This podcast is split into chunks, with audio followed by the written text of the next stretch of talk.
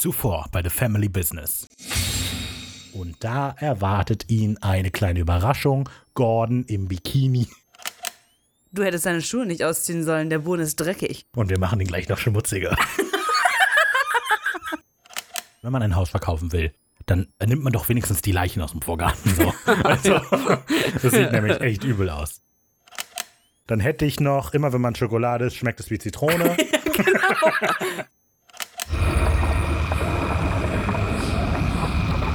Wir haben eine Menge zu tun. Guten Tag, was kann ich für Sie tun? Hallo, ich würde gerne eine Folge Supernatural bestellen. Ich habe Zum Sie Mitnehmen. Ich habe Sie leider nicht verstanden. Bitte wiederholen Sie es erneut. Hallo?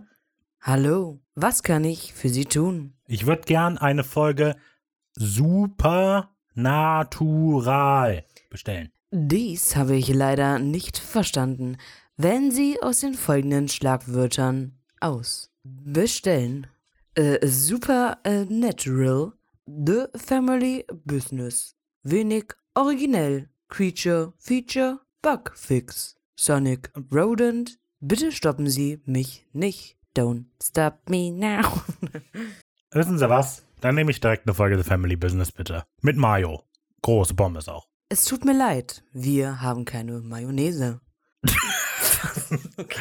Dann. Dann vergessen Sie es. Ich gehe woanders hin. Auf Wiedersehen. Tschüss. Tschüss. Hey Ricky. Hallo Rafa. Ich war gerade am richtig komischen Empfangsschalter. Oh, oh, oh, von dem habe ich auch schon gehört. Ja, ja. Der hat keine Mayo, ne? Keine Mayo, das ist Ja, richtig. Ich habe auch nur Ketchup bekommen. Oh Mann. Naja. Okay. Äh, ich hoffe, du hast Mayo hier. Nein, ich habe auch nur Ketchup bekommen, habe ich gerade gesagt. Dann gehe ich woanders hin. Ich habe sie leider nicht verstanden. Oh Gott, sie war es die ganze Zeit. Hallo. Hallo, Ich bin Raphael. ich bin Ricarda. Und wir sind der The Family Business Podcast. Wir besprechen Wup, wup. Supernatural. Das ist so eine Serie, vielleicht kennt ihr die. Ähm, die läuft jetzt nicht mehr, obwohl vielleicht in Deutschland läuft sie noch. Aber eigentlich ist die vorbei. Aber wir finden die sehr toll, deshalb besprechen wir die auch von vorne bis hinten. Und wir sind immer noch sehr weit vorne, aber schon ein bisschen weiter hinten. Wir sind nämlich jetzt das 33. Mal hier, dass wir uns zu einer Hauptbesprechung zusammensetzen. Bevor wir in die eigentliche Folge einsteigen, kommen, wie immer, auch wenn wir keine Inhalte haben, die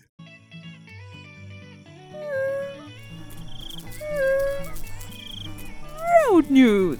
Aber diesmal haben wir Inhalte, zumindest.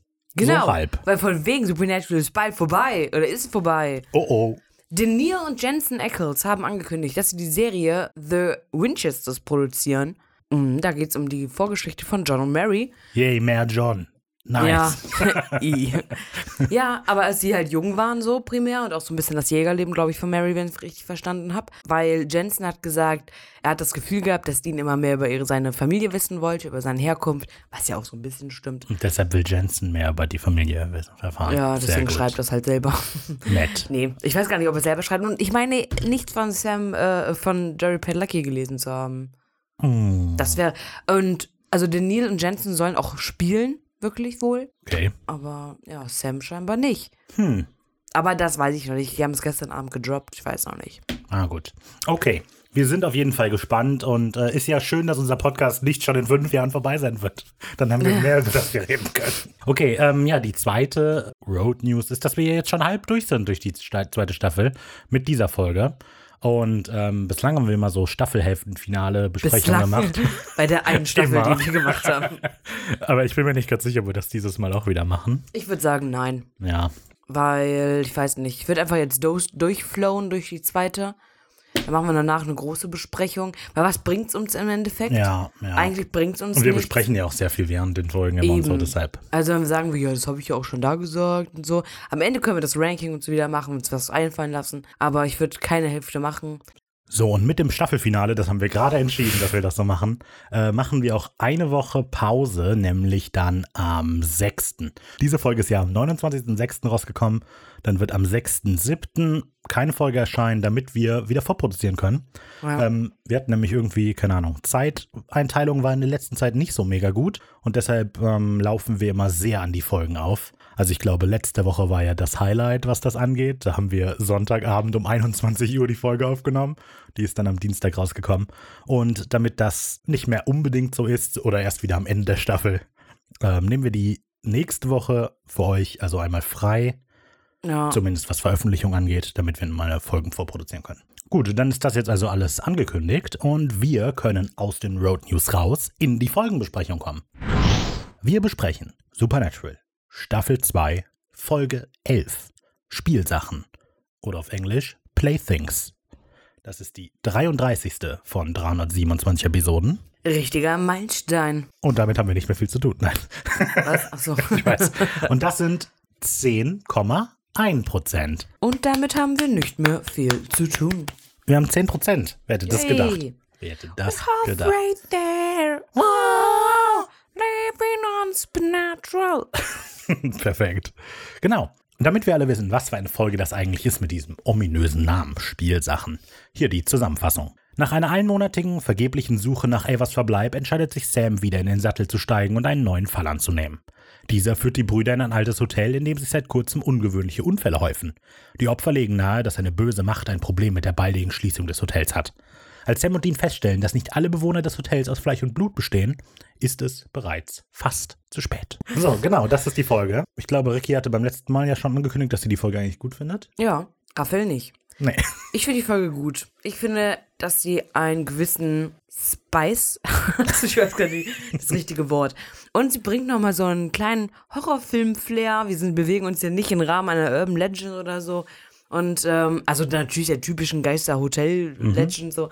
Aber da ist es, ich finde es ganz nice, ganz nett. Ja. Schauspieler, Ähm, bisschen Regieentscheidungen vielleicht mal hier und da nicht so vertretbar, aber. Was ist denn dein erster Eindruck? Also, ich, mir gefällt der Schauplatz. Und es ist auch nett, dass es so ein bisschen, dass sie Geisterhaus machen wollen. Aber darüber hinaus, ich habe geschrieben, tut mir leid, lieber Matt, aber auch diese Folge kann ich leider primär nicht leiden, weil ich die eher langweilig finde. Die Folge ist für mich nämlich Haupt, Hauptsache so ziel, hauptsächlich so zielloses Rumgestoche und am Ende fällt die Auflösung von der Decke. Und dann ist die Folge auch vorbei. Ich finde, die Folge kann man einfach skippen, weil da auch nichts Wichtiges passiert. Eine wichtige Sache vielleicht. Ja, aber muss es immer was passieren? Eigentlich nicht. Es ist immer gut, einfach mal durchatmen zu können. Ja, aber dann muss die Folge auch gut durchstrukturiert sein. Ist so. Finde ich nicht. Das werden wir ja noch besprechen, ob sie das ist oder nicht. Okay, ja, genau. Also, Daumen hoch von Ricky, Daumen runter von mir. Ich habe schon erfahren, dass auch Marion die Folge Daumen hoch findet. Vielleicht liegt's an dir. So kämpfe ich an einsamer Front. An Front der Haters. Haters gonna hate, Rafa. Shake it up, shake it up. Ach, das singt die ja wirklich, ne? Ja, and the haters gonna hate. I never hate, miss a beat. I'm landing on my feet. That's what they don't see. Oh, oh, That's what they don't see. oh, oh. I go on too many dates. Das ist voll die falsche Strophe. Oh, Eckdaten. Die Folge hat in den USA ihr Debüt am 18.01.2007 gefeiert und hat in Deutschland eine Altersfreigabe von 16 Jahren. Oh, oh. Darf die Folge sich selber schon gucken? Oh, oh. Nee, darf sie nicht. Die Folge darf sich selber noch nicht gucken. Aber die davor auch nicht. Ja, aber die jetzt auch nicht. Ist mir jetzt nur aufgefallen. Die Folge muss sich ausmachen, wenn die Folge läuft. Oh Gott. Schrecklich. Sei denn, es ist ein Erziehungsberechtigter dabei. Hm. Maybe. Na Vielleicht gut. guckt Matt und Charles Beeson die Folge mit der Folge zusammen. Das kann sein. Wer sind die, die du gerade Also ist gesagt das dann hast? Selbsttherapie? Okay, Selbstreflexion ist wie in einen Spiegel zu schauen. egal. Ich habe viel zu lange über diesen Quatsch nachgedacht. Hm. Der Autor dieser Folge ist Matt Ridden. Den kennen wir und ähm, er wird uns auch schon verlassen. Hervorragend, genau. Es war hat, so ein Hallo. Zuvor hat er Mörderburg gemacht und jetzt Mhm. war's das. Genau. Raphael ist freut sich. Schade. Ich freue mich, dass er nicht nochmal dabei ist. Beide Folgen eher so. Beide Folgen eher so, finde ich gut. Mörderburg war die Erschieß mich-Folge, Matt Ridden ist mein Erschieß mich-Partner. So, Regie, diese Folge führt Charles Beeson. Das ist das erste Mal, dass wir ihn sehen, aber wir werden ihn danach noch 13 weitere Male sehen. Äh, die nächste Folge, die wir von ihm sehen, ist Highway 41, auf die ich sehr gespannt bin, weil ich die sehr cool in Erinnerung habe.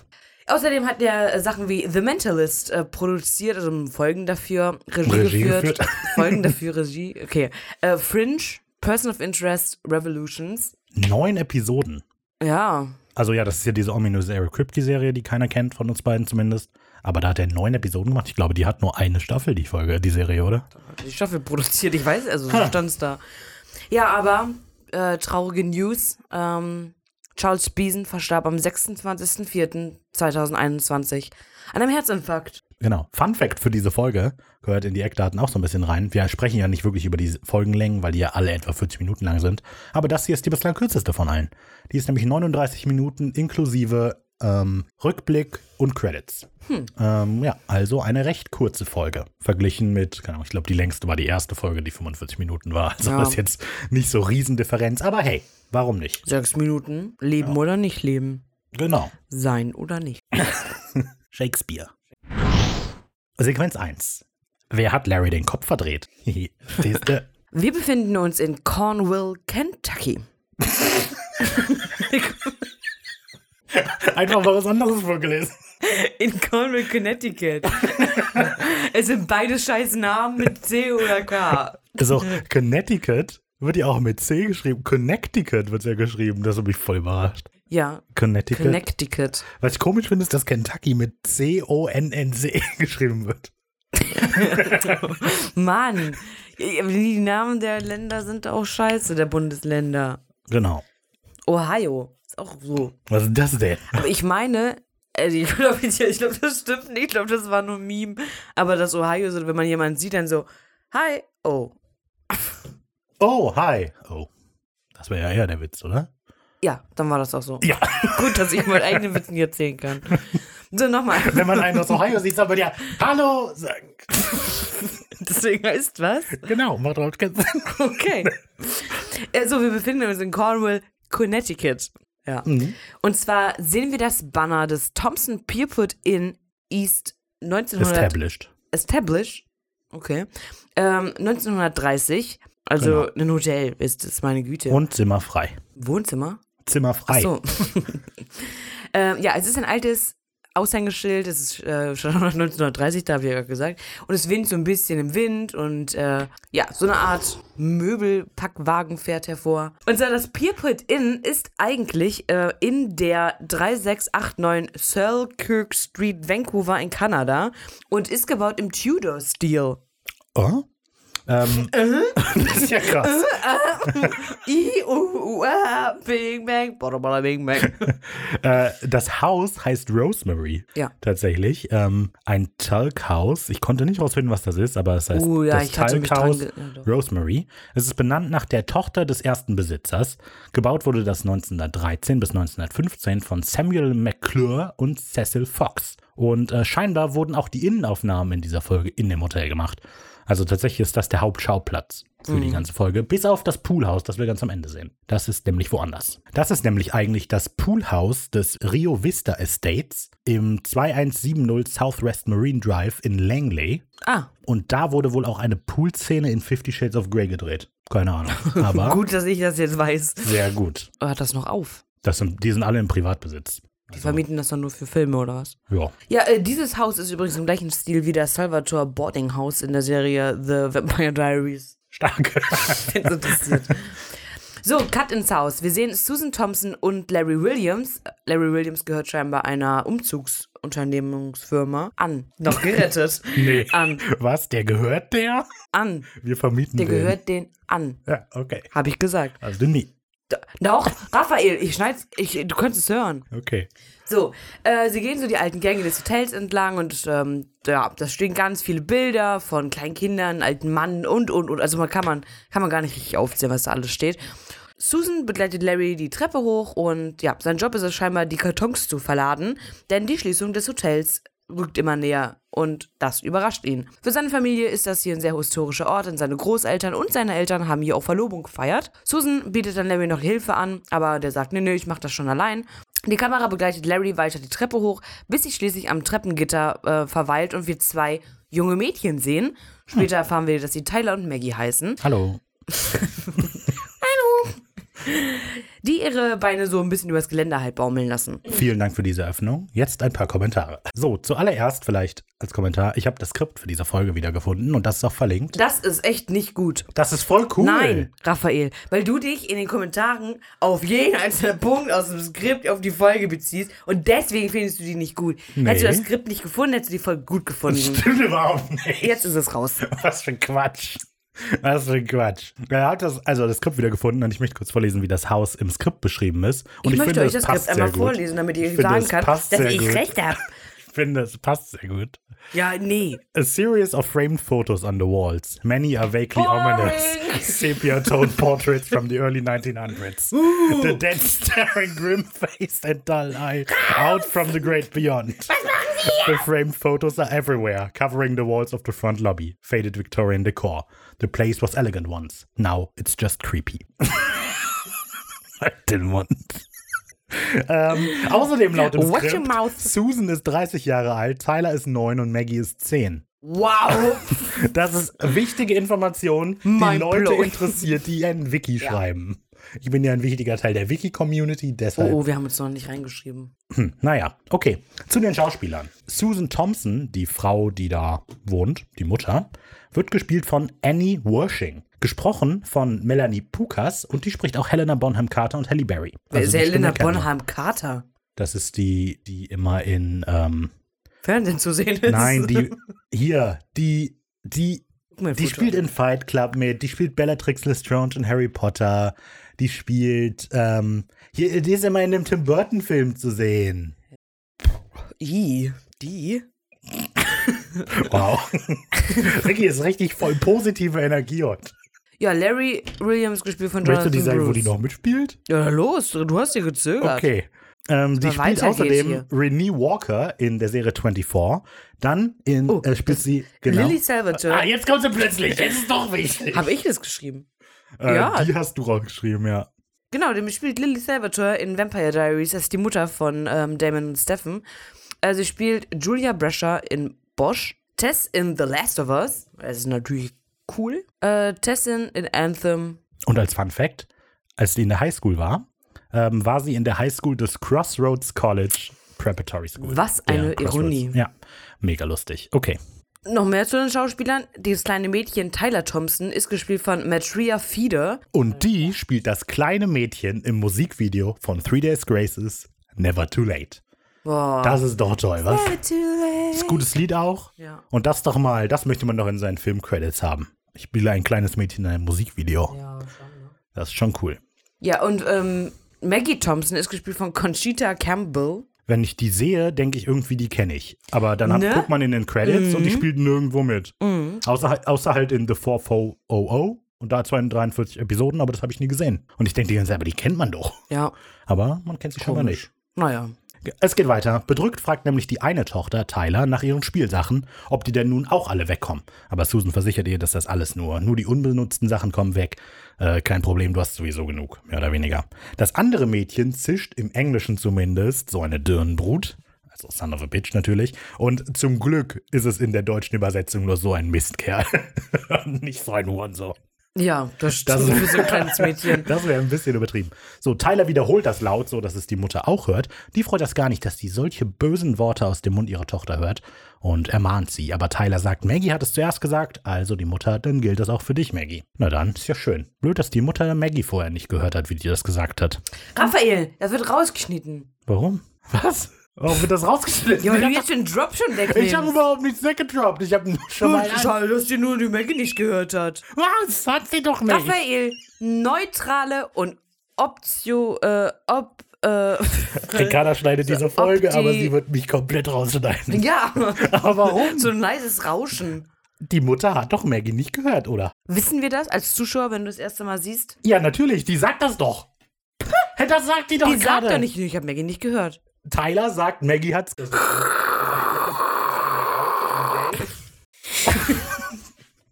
Was ist denn los? Machen wir weiter. Führe Wir fort. machen einen Cut in ein anderes Zimmer. Darf ich das auch nicht sagen? Die wechseln Zimmer? Doch. Okay. Äh, das Weiß an den Wänden ist durch die Zeit verblasst. Und in den Schränken stehen aber tausende von Puppen. Nicht ganz so viele, aber extrem viele Puppen. Und dann natürlich auch noch die alten Creepy-Puppen. Oh ja, Mann. Ähm, ja, manche in weißen Kleidern, manche haben gar nichts an, manche sind lebensecht, andere sind so überzeichnete Comic-Cartoon-Clowns auch noch. Ja. Manche haben richtig gruselige schwarze Augen, manche haben keine Augen. Mm, genau. Äh, By the way, ich meine mich gerade zu erinnern, dass es in Amsterdam tatsächlich das Haus der 100 Puppen gibt. Oder mehr. Auf jeden Fall ist das auch mega gruselig. Puppen sind doch nur gruselig. Ja, aber du bist in einem Raum, da sind überall Puppen. In Hm. Amsterdam ist das. Geht mal hin, oder nicht? Steht in unserem Amsterdam-Guide. Haben Ja, wir letzte haben wir ja Folge auch, ja, genau, ähm, genau. gesagt. Ja, Tyler kommt in dieses Zimmer ähm, und geht zu ihrem Puppenhaus. Das ist ein ganz riesengroßes Puppenhaus und es scheint eine Nachbildung des Hotels zu sein, in dem sie selber wohnt. Nimmt sich die vier Puppen, die gerade an der Außentreppe sind, und will die so auf die Räume verteilen. Legt die zuerst alle im Foyer ab und fängt dann an, ähm, zuerst einen Mann in einem Hotelzimmer zu setzen, in so einen Schaukelstuhl, nimmt sich dann ein kleines Kind, das Tabitha heißt, legt es ins Bett und bemerkt dann, dass dieser Mann im Schaukelstuhl aber weg ist. Der ist irgendwie gar nicht mehr da. Aber es sind keine Puppen, es sind Püppchen. Okay, es Raphael, sind- es sind das kleine falsch Püppchen. vorgelesen. Natürlich. Willst du den Satz nochmal vorlesen? Nein. Sie nimmt sich hier vier Püppchen. Okay, okay. okay. Im Burp. Skript erfährt man, dass der Name der männlichen Puppe, die sie in den Schaukelstuhl setzt, Herbert ist. Von wem ist der Geschauspieler? Keine Ahnung. Aber was Oh. für eine komische Information. Ja. Warum hat die denn einen Namen? Na gut, die andere ist auch Tabitha. Ja, okay, aber der Name wird wenigstens gesagt. Die Ja. sagt ja, los Tabitha, gute Nacht oder was weiß ich. Aber hier, die Puppe heißt Herbert. Hallo Herbert. Ja, ist gut zu wissen. Oder? Mensch, scheiß Mensch. Okay. Okay. Ja, jetzt ist die Puppe also weg, das Püppchen also weg im Schaukelstuhl. Das ist komisch, also schaut sich ähm, Tyler mal in den ganzen Räumen um und entdeckt ihn plötzlich auch, die Puppe. Und zwar liegt die am Erdgeschoss vor der Treppe. Und zwar liegt sie im Erdgeschoss vor der Treppe, aber der Hals ist um 180 Grad nach hinten verdreht. Und das ist natürlich huiuiui. Das ist so gruselig, dass sich sogar Susan erschreckt, die im Erdgeschoss des eigentlichen Hotels steht. Wir machen einen Cut und sehen Susan, die sogar am Telefon ist, einfach nur weil die Puppe den Hals verdreht hat. Ah, ah. Am Fußsatz der Treppe liegt nämlich tatsächlich jemand. Es ist Larry, der scheinbar beim, beim Kartonschleppen die Treppe runtergefallen ist und sein Genick gebrochen hat.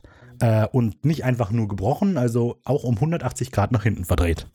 Der ist ordentlich gefallen. Das ist wirklich übel. Ähm, ja, Susan ist am Telefon, ruft gerade Polizei oder Notarztwagen. Tyler kommt aus dem Zimmer, sieht das Ganze. Die Mutter bemerkt sie auch noch, möchte sie wegschicken, aber das ist irgendwie letztlich zu spät. Wir machen dann eine Nahaufnahme auf den verunglückten Larry. Die Kamera dreht sich so um den rum. Und zu guter Letzt sehen wir eine Puppe, die so parallel zu ihm liegt mit einem zerbrochenen Gesicht. Larrys Körper sieht schon so hm, gut aus. Also das ist nicht so gut gemacht. Also es kommt denen auch so Blut aus den Augen. Das sieht nicht so richtig echt aus. Also zum Glück sieht es nicht echt aus. Ähm, ja, aber ich finde das nicht so gut, wie er da liegt. Ich finde das auch nicht so unbedingt so gut, wie sie da liegt, aber aus einem anderen Grund. Ich finde nämlich, dass das unnötig brutal ist an dieser Stelle. Also, weil ähm, ich finde, oder ich denke, dass das wahrscheinlich eine der brutalsten Szenen ist, die wir bislang hatten in kompletten Supernatural. Ähm, also, weil man, wir sehen den einfach, wie er da liegt, der Hals komplett verdreht. Wir sehen so, wie der, wie die, die Haut am Hals auch verdreht ist. Ja. Der zuckt noch so mit dem Mund und Blut kommt aus Eigentlich dem Mund mega. und so. Wenn man es Ähm, so sagt, ist es eigentlich voll mega. So, und ich finde, dass das aber einfach irgendwie zu brutal ist für diese Folge. Ich finde, das passt auch nicht. Aber hier ist mal die Berechtigung, dass es ab 16 ist. Ja, das stimmt. Erst beschweren wir uns, oh, du Ja, aber und ich jetzt, beschwere oh, mich doch nicht mehr darüber. Ich bin deutlich über 16. Mir ist das mittlerweile egal. Da möchte ich aber nochmal ein Perso sehen. Was soll das überhaupt heißen? Du sagst, du bist über 16. Das Okay. will ich aber beweisen. Na gut, okay. Ja, so, wie gesagt, ich finde das ein bisschen unnötig brutal, weil ich finde, es passt auch nicht. Denn unabhängig davon, was jetzt am Ende diesen, ich nenne es mal, die, und ich nenne es mal die mysteriösen Ereignisse in diesem Hotel auslöst, es ist ja nicht auf Blut aus, dieses Ding. Also das ist ja nicht blutgierig, deshalb finde ich es Dann einfach. hätte die den auch aufgeschlitzt. Ja, aber also ich, das Ding ist aber dadurch, es wird uns irgendwie vermittelt, dass das alles so mega blutig und brutal ist und so weiter durch diese Eröffnungssequenz. Aber da ist ja eigentlich kein, keine brutale Absicht und so weiter dahinter. Deshalb finde ich das ein bisschen unpassend für die Folge insgesamt. Schon? Ich finde es nicht unpassend. Okay. Dann freuen wir uns auf die anderen brutalen Tode in dieser Folge, nicht wahr? Ähm, ja, in der Eröffnungssequenz werden außerdem einige wiederkehrende Dinge etabliert, namentlich die Motive der Puppen, die wir immer wieder sehen, und das Puppenhaus selber auch. Beides hat für die Auflösung der Folge aber keine Relevanz. Und das stört mich. Wir kommen zur Supernatural Title Card. Und da ist mir zum allerersten Mal aufgefallen, durch puren Zufall, weil ich habe einfach Stopp gedrückt und gerade Notizen gemacht, ist mir zum allerersten Mal aufgefallen, dass in dieser anfänglichen Feuerexplosion ein Hundegebiss zu sehen ist. Hast du das Bild gesehen, das ich gepostet habe? Ne, pass auf. Ich zeig's dir gerade. Ich habe es auch in den Discord schon geteilt und vielleicht packe ich es auch dann auf Instagram. Aber Das ist ja lächerlich. Das ist super komisch. Man sieht es auch nicht. Also wirklich, ich habe das, ich hatte durch, wirklich durch Zufall an dieser Stelle gestoppt, wo man das genau so sehen kann.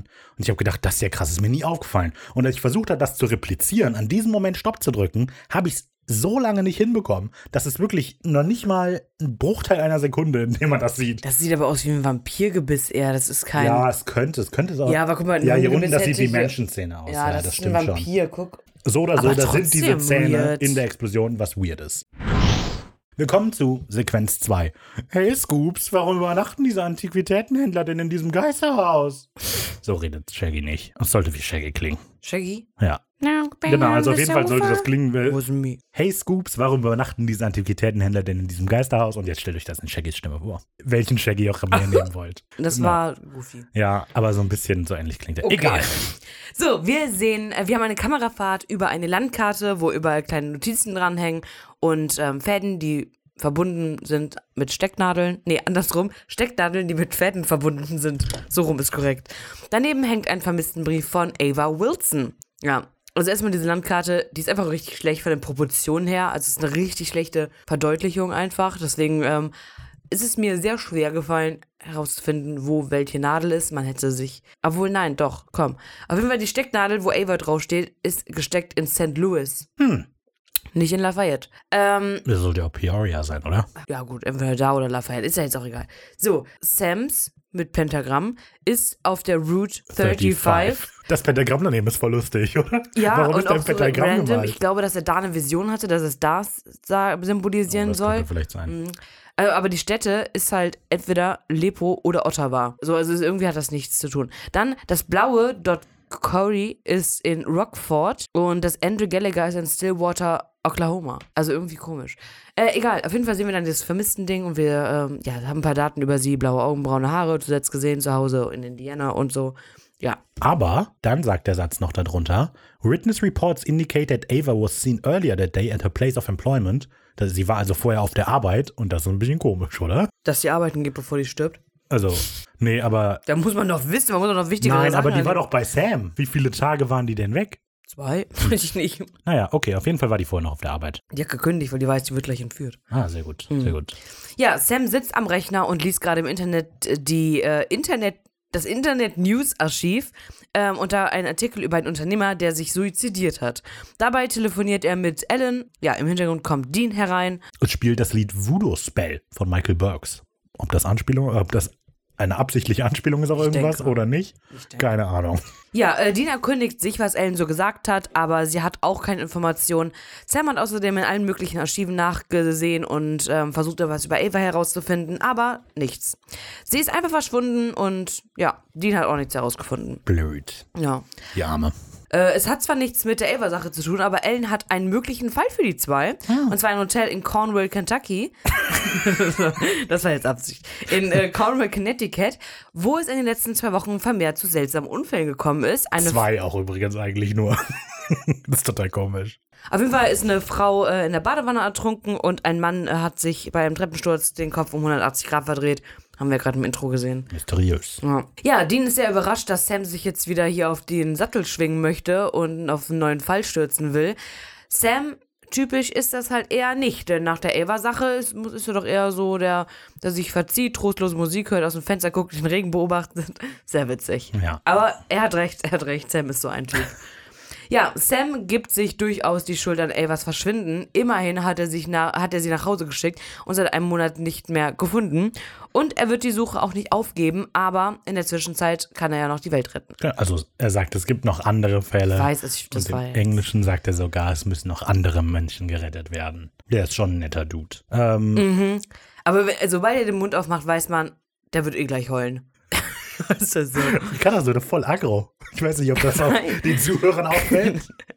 Ich werde müde. Ich bin hier zwischen zwei Powernaps. Powernap, aufnehmen, Powernap. Naja. Ähm, Cornwall, Kentucky ist einfach ein riesiger Wald eigentlich nur. Ja, das scheint irgendwie ein größeres Gebiet zu sein. Nur. Also das ist nur Wald. In Cornwall gibt es auch Dudley Town. Das sind mittlerweile nur noch die Überreste ähm, von so einer kleinen Siedlung. Aber angeblich ist das natürlich, wie quasi jeder Ort, der bespukt ist, einer der am, am heftigsten bespukten Orte in Amerika. Man kennt's. Ähm, genau. Aber vielleicht ist das der Grund, warum die Cornwall genommen haben, wer weiß. Fahre so. fort. Ja. Ja, in den Notizen habe ich hier noch geschrieben, dass ich die Entwicklung von, gut, äh, von Sam da ziemlich gut finde. Aber irgendwie finde ich es halt trotzdem hervorzusehen, dass der das nicht so wirklich meint, was er da sagt. Aber er meint das, Weil was wir er da Sam sagt. kennen. Aber wir kennen Sam. Aber er meint, was er da sagt. Ich bin davon überzeugt, Naja. dass sie fest dran glauben. Okay. Ja, äh, genau, im, im, in der Originalversion, also auf Englisch, sagt er, I'm not giving up on her, but I'm not gonna let other people die either. Und ich finde es irgendwie besser als, es gibt noch andere Fälle. Ja, es hat so ein bisschen die menschlichere Ebene mehr mit drin. Ja. Außerdem habe ich mir auch gedacht an dieser Stelle, vielleicht rufen die mal Andy an. Vielleicht fragen die mal, hey, bist du noch da oder bist du auch entführt worden? Aber komm. Stimmt, ja. Krass. Mhm. Oder vielleicht haben sie es getan, weil die haben ja die Map da, Ja, wer weiß. wer weiß. So, Dean ist damit einverstanden und sogar sehr äh, positiv überrascht von dem äh, äh, Vorschlag von Sam. Äh, also geht es on the road. Genau. Ich finde es sehr schön, wie er das im O-Ton sagt. Wow, that attitude is way too healthy for me. I'm officially uncomfortable now. Thank you. Ja. Und der sagt das einfach sehr lustig. Ist gut. Ja, der Impala schießt um die Ecke äh, über eine Landstraße und sie kommen schließlich am Hotel an aus dem Intro. Dean freut sich sehr über den klischeehaften Geisterlook des Hotels. Äh, ich wollte kurz noch hier, als sie über die Landstraße fahren, ne? What the fuck ist das für ein Scheißschild? Da ist so ein Schild, ich dachte mir, äh, kenne ich nicht. Und dann habe ich geguckt und dann habe ich geguckt und dann habe ich geguckt und es gibt dieses Schild einfach nicht. Es gibt dieses Schild. Es gibt dieses Schild, ja. Und ähm, also es ist auf jeden Fall in Kanada. Es ist auf jeden Fall ein kanadisches Schild. Es ist nicht in den USA. Ja, auf jeden Fall. mal Ich habe das, das- Schild gefunden. Möchtest du es beschreiben erst kurz, wie es aussieht? Also das Stoppschild, das Schild, das man sieht, ist, ein, ist eine Raute in Gelb und da drin ist so ein Umriss, ein achteckiger Umriss eines Stoppschildes und dann ein Pfeil, der nach vorne nee, das ist zeigt. so einfach. Und ähm, ja, Ricarda hat hier einen langen Text geschrieben, wie sie die Suche nicht gefunden hat. Aber, ich bin doch am Ende auf ein Ergebnis gekommen. Und zwar, dass es Ja. dafür steht. Ist ganz ehrlich, da stand ein Schild. Also da- das war so und dann war das aber durchgestrichen. Also genau das nur durchgestrichen. Dass dieses Achteck durchgestrichen ist. Soll ich nochmal sagen? Durchgestrichen. naja. Und das bedeutet, dass es eine Schneestraße ist. Und dann dachte ich mir, warum? bist du sicher, dass nicht eine Schnellstraße vielleicht ist? Da stand, also auf Französisch, irgendwas. Le Schnö. Ich denke, Le Schnö. Le Schnö. Nee, aber auf Englisch noch irgendwie Snow Route ahead. Und Okay. dann das gleiche auf Französisch, deswegen dachte ich Kanada. Ja. Und äh, da dachte ich mir, wenn es nicht durchgestrichen ist, heißt es dann, da ist keine Schneestraße. aber es macht ja auch keinen Sinn. ich weiß. Gut, das mit dem Stoppschild könnte. Nee, macht hier keinen Sinn. Also das Schild ist, bedeutet eigentlich Achtung, Stoppschild voraus. Nein. Warum macht man ein Schild für eine Achtung, da kommt gleich ein Stoppschild? Weil an der Stelle, wenn der Impala, der fährt ja um eine Kurve gerade, dann sieht man das Stoppschild hinter der Kurve nicht, deshalb musst du vorgewarnt werden. das macht viel zu viel Sinn für mich. Genau. Und äh, natürlich ist das, äh, freut sich Dean sehr darüber, dass er hofft, Fred und Daphne zu sehen. Das ist natürlich eine Anspielung an Scooby-Doo. Ja, ähm, als die zwei gerade durch die Tür rein wollen, entdeckt Sam ein eingraviertes Symbol an einem der riesengroßen Blumenkübel, die da stehen. Er vermutet, das ist irgendwie Hoodoo oder Voodoo, weil es sich bei diesem Symbol um ein Quinkunx handelt. Das ist ein Fünf-Punkte-Symbol. Und zusammen mit Blutkraut kombiniert ist das wohl ein mächtiger Schutz oder ein mächtiger Abwehrzauber gegen irgendwas. Allerdings ist da nirgendwo Blutkraut zu sehen. Dean findet, das Haus sieht jetzt nicht unbedingt aus wie ein Ort, an dem Hoodoo gemacht wird. Das sieht ihm ein bisschen zu, zu gehoben aus. Ja, das Quinkung, Quinkunx selber, Ricarda hat mehr rausgefunden. Ich habe einfach in meiner Suche nur rausgefunden, dass ein Quinkunx die Anordnung für, also der Name für eine bestimmte Anordnung von fünf Punkten ist, nämlich vier Punkte am Rand im, eines Viereckes und in der Mitte der fünfte Punkt sowie auf einem Würfel. Ja, ein Quinkkunx, was, also ich habe auch sehr lange da recherchiert und was dem am nächsten kommt optisch, ähm, also ich habe mich da so ein bisschen in der äh, religiösen Liste der Schiene- kanadischen Straßenschilder Hude, umgehört. nein, hier Hudo und religiösen Geschichte umgeguckt. Ja, bedeutet am ehesten halt, ist es eine, äh, eine heidnische, ein heidnisches, antikes Zeichen für eine geordnete Welt und nach der christlichen Offenbarung steht es für eine, ein geheiltes Universum. Es ist aber nicht genau das. Aber im Hudo, ich habe die Hudo-Symbole durchgeguckt, so viele gibt es nämlich gar nicht. Es waren schon einige, aber es war nicht das dabei. Also, ähm, ja, denke ich mal, dass es aus der heidnischen Antike kommt, glaube ich. Ist halt so. Naja, wahrscheinlich kommt es, ja, ja, möglich. Äh, Blutkraut, was ja auch erwähnt wird, heißt unter anderem auch Sanguinaria oder Hirtentäschlein. Und das wurde früher zur Blutstillung verwendet und deshalb heißt es auch Blutkraut. Mhm. Und was ist das? Also, ist es giftig vielleicht? Äh, es ist wohl auch giftig tatsächlich. Es hört, es hört auf zu bluten, weil der Mensch vergiftet ist und tot. Stimmt.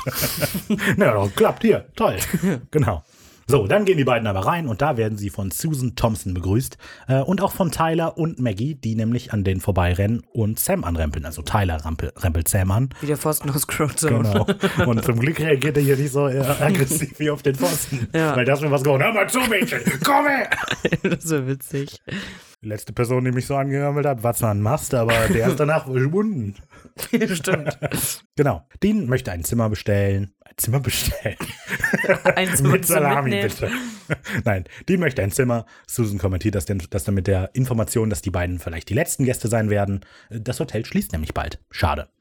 Susan schätzt, dass die beiden Antiquitäten kaufen wollen und Sam und Dean nehmen diese Ausrede einfach mal sofort an. Susan, klar, sowas sehe ich direkt. Die, sie bietet den beiden also ein Zimmer mit einem King-Size-Bett an, also ein einzelnes breites Bett. Sam korrigiert das aber sofort, dass die beiden Brüder und kein Paar sind. Ja, cool, dass es für Anti äh, Antiquitäten sind. Da der Sam hat bestimmt gerade Flashback über Sarah. Er vermisst die bestimmt.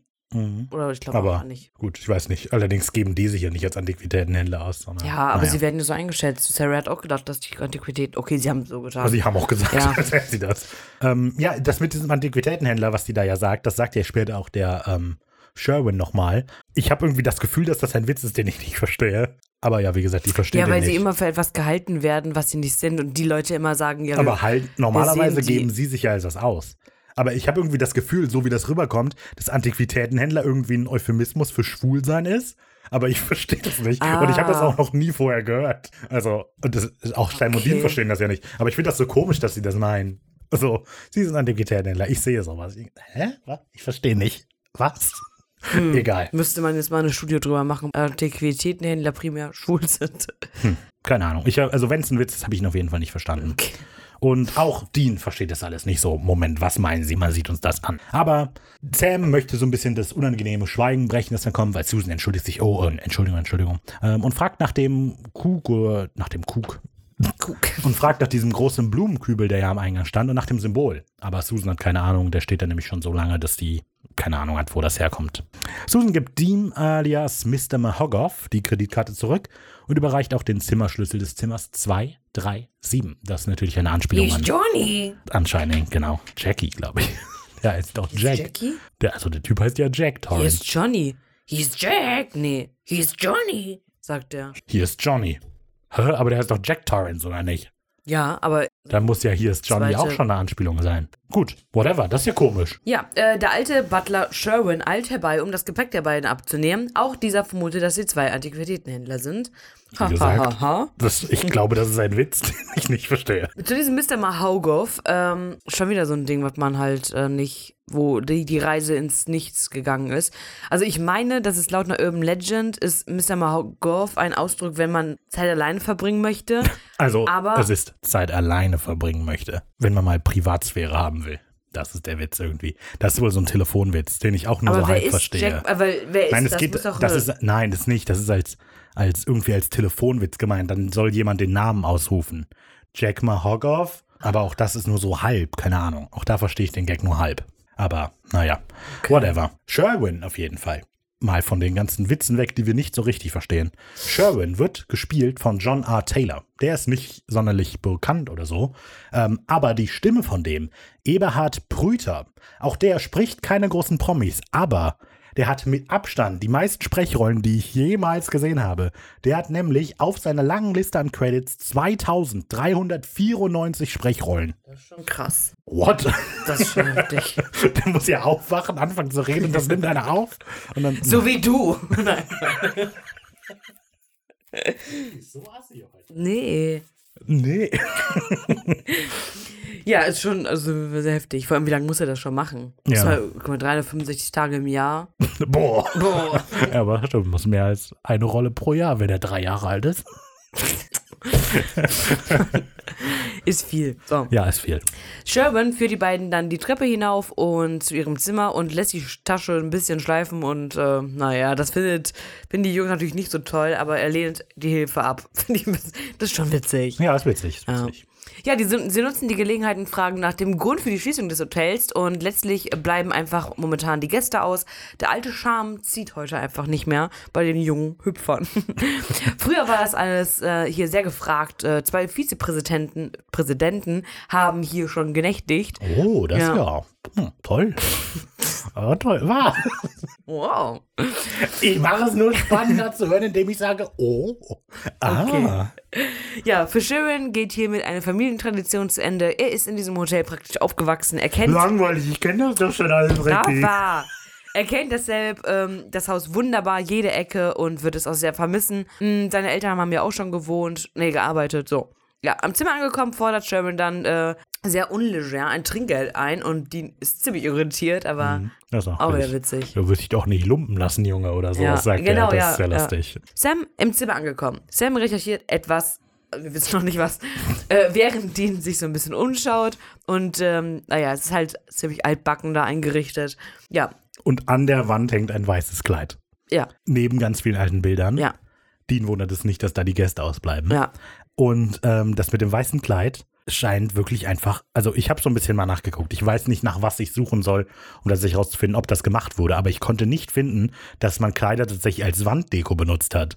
Also Nee. in diesem Zimmer hängt einfach ein weißes Kleid. Und Ja. ich stelle mir nur vor, wie ich da bin, dann in der Nacht irgendwie aufwache wegen irgendeinem Geräusch draußen, so im Halbschlaf bin und nur im Halbdunkeln an die Wand gucke und da schwebt ein weißes Kleid. Ich würde doch ausflippen. Ja, Also, man hat ja eh schon genug Halluzinationen, wenn man aufwacht und dann genau. irgendwo ein Pulli drüber hängt, man denkt so, fuck, wer will mich jetzt schon wieder töten? dann wundern die sich, dass da, äh, ja, dass da Leute sterben in dem Hotel.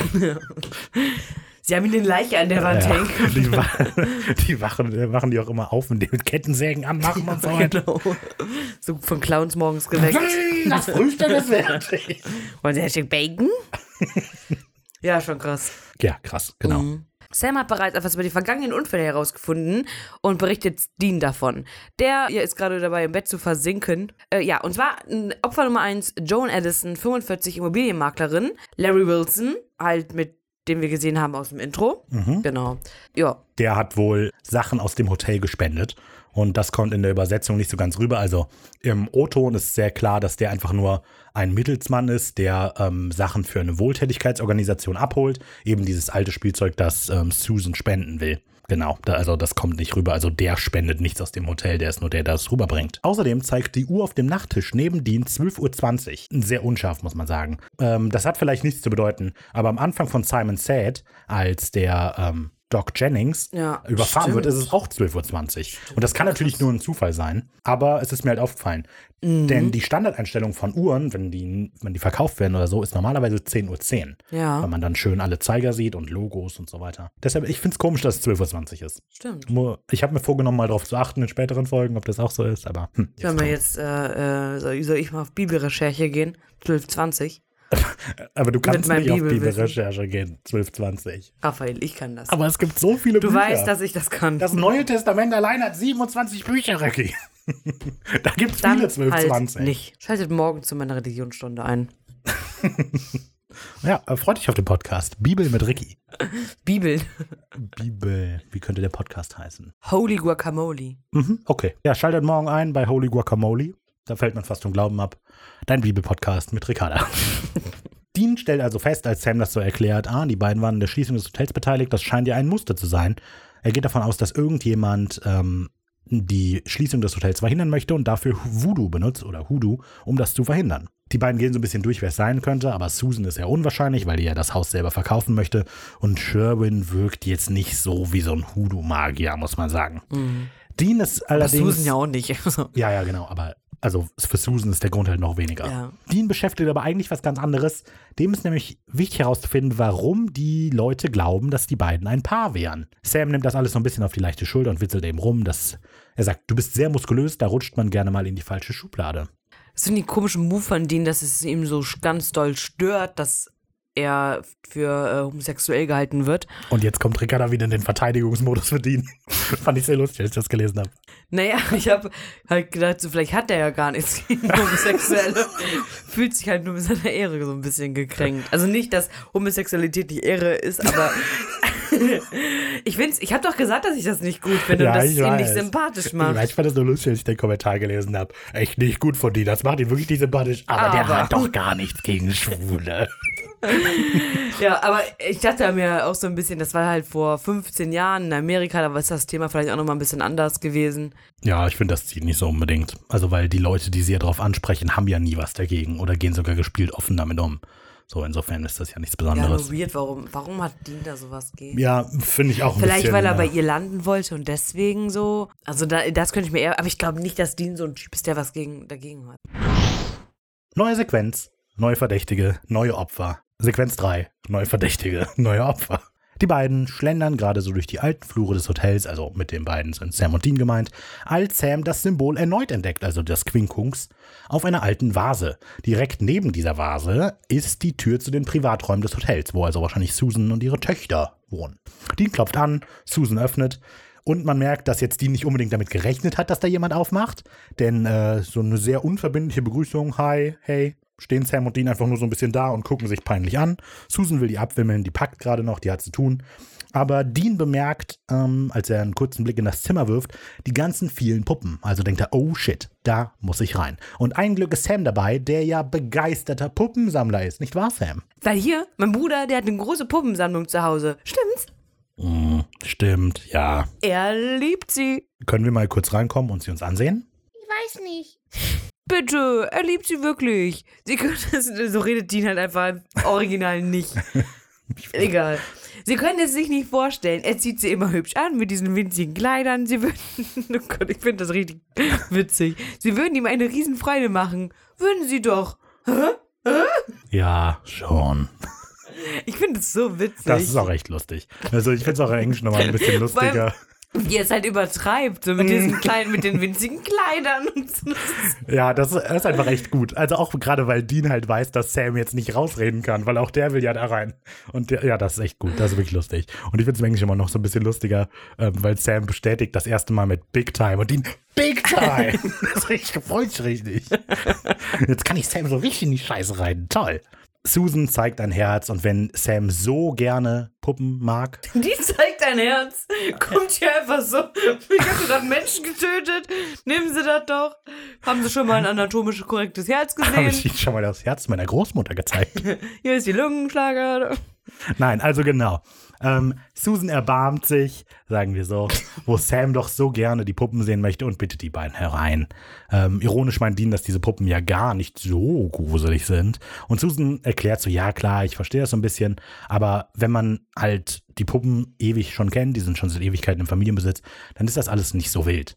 Ähm, in der Synchro, finde ich, kommt es tatsächlich so rüber, als fände Dean die Puppen nicht wirklich gruselig. Also so wie er das sagt, sind einfach, die sind ja gar nicht so gruselig, wie ich dachte. Und im O-Ton ist klarer, dass das sehr sarkastisch ist. Überhaupt nicht gruselig hier. Ähm, genau. Scheinbar ist es so, das sind jetzt äh, Infos aus dem Supernatural Wiki, man muss das immer so ein bisschen ne, in Anführungszeichen sehen, aber scheinbar fanden Jared und Jensen diesen Raum auch sehr gruselig mit den ganzen Puppen und die haben sich immer wieder zu Mutproben äh, gegenseitig hochgestachelt in diesem Raum. Zum Beispiel, dass sie alleine in einem Raum waren und dann diese augenlosen Puppe in die Augenhöhle fassen müssen und so weiter. Alter. Und ähm, scheinbar hat Jared den Witz so ein bisschen zu weit getrieben und ein paar der Puppen sogar in Jensens Trailer gebracht, um ihn zu erschrecken. was ziemlich witzig. witzig ist. Genau. ja, ich. Da, das ist, um- die ganzen Puppen stören mich so ein bisschen, ähm, weil die überhaupt keine Relevanz für die ganze Folge haben. Also, ich finde, das ist so ein bisschen eine Farce. Nee, überhaupt nicht. Gerade diese Puppen die- spielen null eine Rolle. Aber am Ende die Puppe von Maggie. Ja, aber die Das spielt noch ja weniger eine Rolle. Die macht mich richtig wütend. Nein, Doch. das haben wir doch in der, schon in der ersten Staffel gehabt. Dass die ähm, mit den echten Haaren und Und ist deswegen das noch wichtig? überleben. Macht die Puppe irgendwas? Deswegen ist Maggie noch da. Und ist das irgendwie wichtig? Achten Sam und Dean auf diese Puppe? Nee, noch ja nicht. Niemand bemerkt diese Puppe, die liegt doch einfach da rum. All diese Puppen sind nur da, weil Puppen gruselig sind. Aber die haben keine Relevanz. Und man kann vielleicht sagen, das sollen äh, falsche Schwerte sein, aber dafür, dafür beachtet die aber, Aber auch es ist ja niemand. nicht mal eine falsche Fährte, es ist genau, eine richtige. Die beachtet einfach niemand. Die spielen einfach keine Rolle. Aber naja, so wie deine Meinung. okay. Ja, Sam hat währenddessen das Riesenpuppenhaus gefunden, war ja auch jetzt nicht unbedingt schwer, das zu sehen. Und ist natürlich extrem interessiert, ob es denn auch kleine Kleidchen für die kleinen Püppchen darin gibt. Das ist so süß. Susan erklärt, dass es eine exakte Nachbildung des Oh. Hotels ist, in dem sie wohnen. Und ähm, Sam findet die Puppe mit dem umgedrehten Kopf ist sehr traurig. So, oh, die armen Püppchen hier, die dürfen doch nicht kaputt sein. Fragt nach, aber Susan meint so, ach ja, das war wahrscheinlich Tyler, während die spielt. Passenderweise kommt natürlich auch gerade Tyler in den Raum gerannt und beschwert sich, dass Maggie gemein zu ihr war. Susan noch so, ja, ich habe ihr doch gesagt, soll sie nicht. Sowas in der Art sagt sie. Und Sam spricht dann Tyler aber auf die Puppe an, fragt, ob er die vielleicht reparieren soll. Und Tyler sagt, das war ich nicht. Maggie war das auch nicht. Wir wissen nämlich, dass Oma sonst sehr sauer wäre. Der gehörten die Puppen nämlich. Großmutter, sagt sie. Oh ja. im Deutschen. Äh, ja, auch das Puppenhaus finde ich eine Farce. Finde ich auch total unnötig. Es ist ein Schauspiel, um uns zu zeigen, dass da was Übernatürliches abgeht. Ja, aber das macht, also gerade wenn wir das später nochmal sehen, was da alles in dem Puppenhaus passiert, das passt überhaupt nicht. Das macht auch aktiv keinen Sinn. Und dass das Warum? Puppenhaus auch keine Relevanz hat für die Folge, stört mich enorm. Also zum Das hat Beispiel. doch eine Relevanz. Hat es nicht. Raphael, natürlich, damit sie jetzt hier, damit Sam sieht, okay, krass, der hat den Kopf umgedreht. Der andere Aber warum auch hat den Kopf überhaupt umgedreht. den Kopf umgedreht? ja, Ja, weil der, der Maggies Geist es umgedreht hat. nee, Maggie muss den doch die Treppe runtergeschubst haben. Weil Raphael. Das Puppenhaus spielt keine Rolle in dieser Folge. Das ist einfach nur darum, Stell dir mal vor, diese Elemente. Puppe, Puppenhaus wären nicht da gewesen. Nein, weißt du was, sie, sie sollten nicht nicht da sein, sie sollten einen Nutzen haben. Zum Beispiel hätten sie in diesem Puppenhaus einen Geheimgang finden können, der die zum Beispiel zu Roses Zimmer bringt oder so weiter. Bitte? Ja, Was hast du denn für einen Film geguckt? Nee, das hätten sie machen können, Ja, dann wäre das äh, Puppenhaus nämlich relevant. nee. Oder Maggie könnte aktiv mit dem Puppenhaus spielen und der Puppe den Kopf umdrehen zum Beispiel, damit wir sehen, da ist irgendwas los. Nee, dann wäre der Plot ja, ja schon ist da viel einfach zu nur ein Puppenhaus. gekommen. Aber dann wäre der Plot ja schon viel zu früh Das ist, als gekommen. würden die uns in einer Folge die ganze Zeit Fußballkarten zeigen und am Ende sind die irrelevant. Zeig uns nur Sachen, die wichtig sind und nicht so einen unnötigen Aber es Quatsch. ist doch einfach ein cooles Element, was die Folge spannend macht. Aber es ist nicht cool, weil es kein Ich Element ist der cool. Folge. Da haben wir hier verschiedene Meinungen. Wir machen jetzt weiter. Okay. Cut. Oh, Tatsache. Wir cutten zu einer alten Frau im Rollstuhl, die vor einem verregneten Fenster steht. Woher kommt der Regen? Ich kann es dir erklären. Wenn man nämlich mal in das Skript schaut, wirst du feststellen, oder wird man feststellen, dass dieser Cut eigentlich erst später in der Folge passieren sollte, nämlich wenn Tyler nachts in diese Teeparty macht. Und in der Nacht regnet es auch. Und da sollte dann der Cut kommen zu der alten Frau, die da steht. Und dann macht es auch Sinn, dass es draußen regnet und Nacht ist, Okay. weil es eigentlich später spielt. Aber der Editor hat sich gedacht, na, ich mache das jetzt an einer anderen Stelle. Und das ist doof. Das passiert später auch nochmal oder ist schon mal passiert. Ähm, Gehe ich später drauf ein. Der hat einfach, also die haben das auch so gedreht in der Reihenfolge, dass halt die zu der Mutter erst cutten in der Nacht. Aber der Editor hat gesagt, nee, ich mach das vorne hin. Okay. Und deshalb regnet es. Komisch. Total komisch, finde ich auch. Äh, Wir machen wieder einen Cut. Sam würde dann jetzt gerne mal mit der Großmutter sprechen, aber Susan ist da vehement dagegen. Also die ist auch, das kommt wie aus der Pistole geschossen. Nee, machen wir nicht. Meine Mutter ist schwer krank. Die empfängt im Moment keinen Besuch. Sam und Dean gehen also und besprechen die Zusammenhänge zwischen Hoodoo und Puppen und befürchten, dass die Großmutter vielleicht dieser Hexendoktor sein könnte. Den fällt nämlich auf, ah, hier, guck mal, im Hoodoo werden viele Puppen benutzt. Hier sind Puppen und die Puppen gehören alle der Großmutter. Die muss es sein. Ich finde es ein bisschen aus der Nase gezogen, dass Sam jetzt schon die Theorie aufstellt, ohne sie jemals gesehen zu haben, nur weil sie krank ist, sagt, äh, dass sie ein Hoodoo-Priester ist.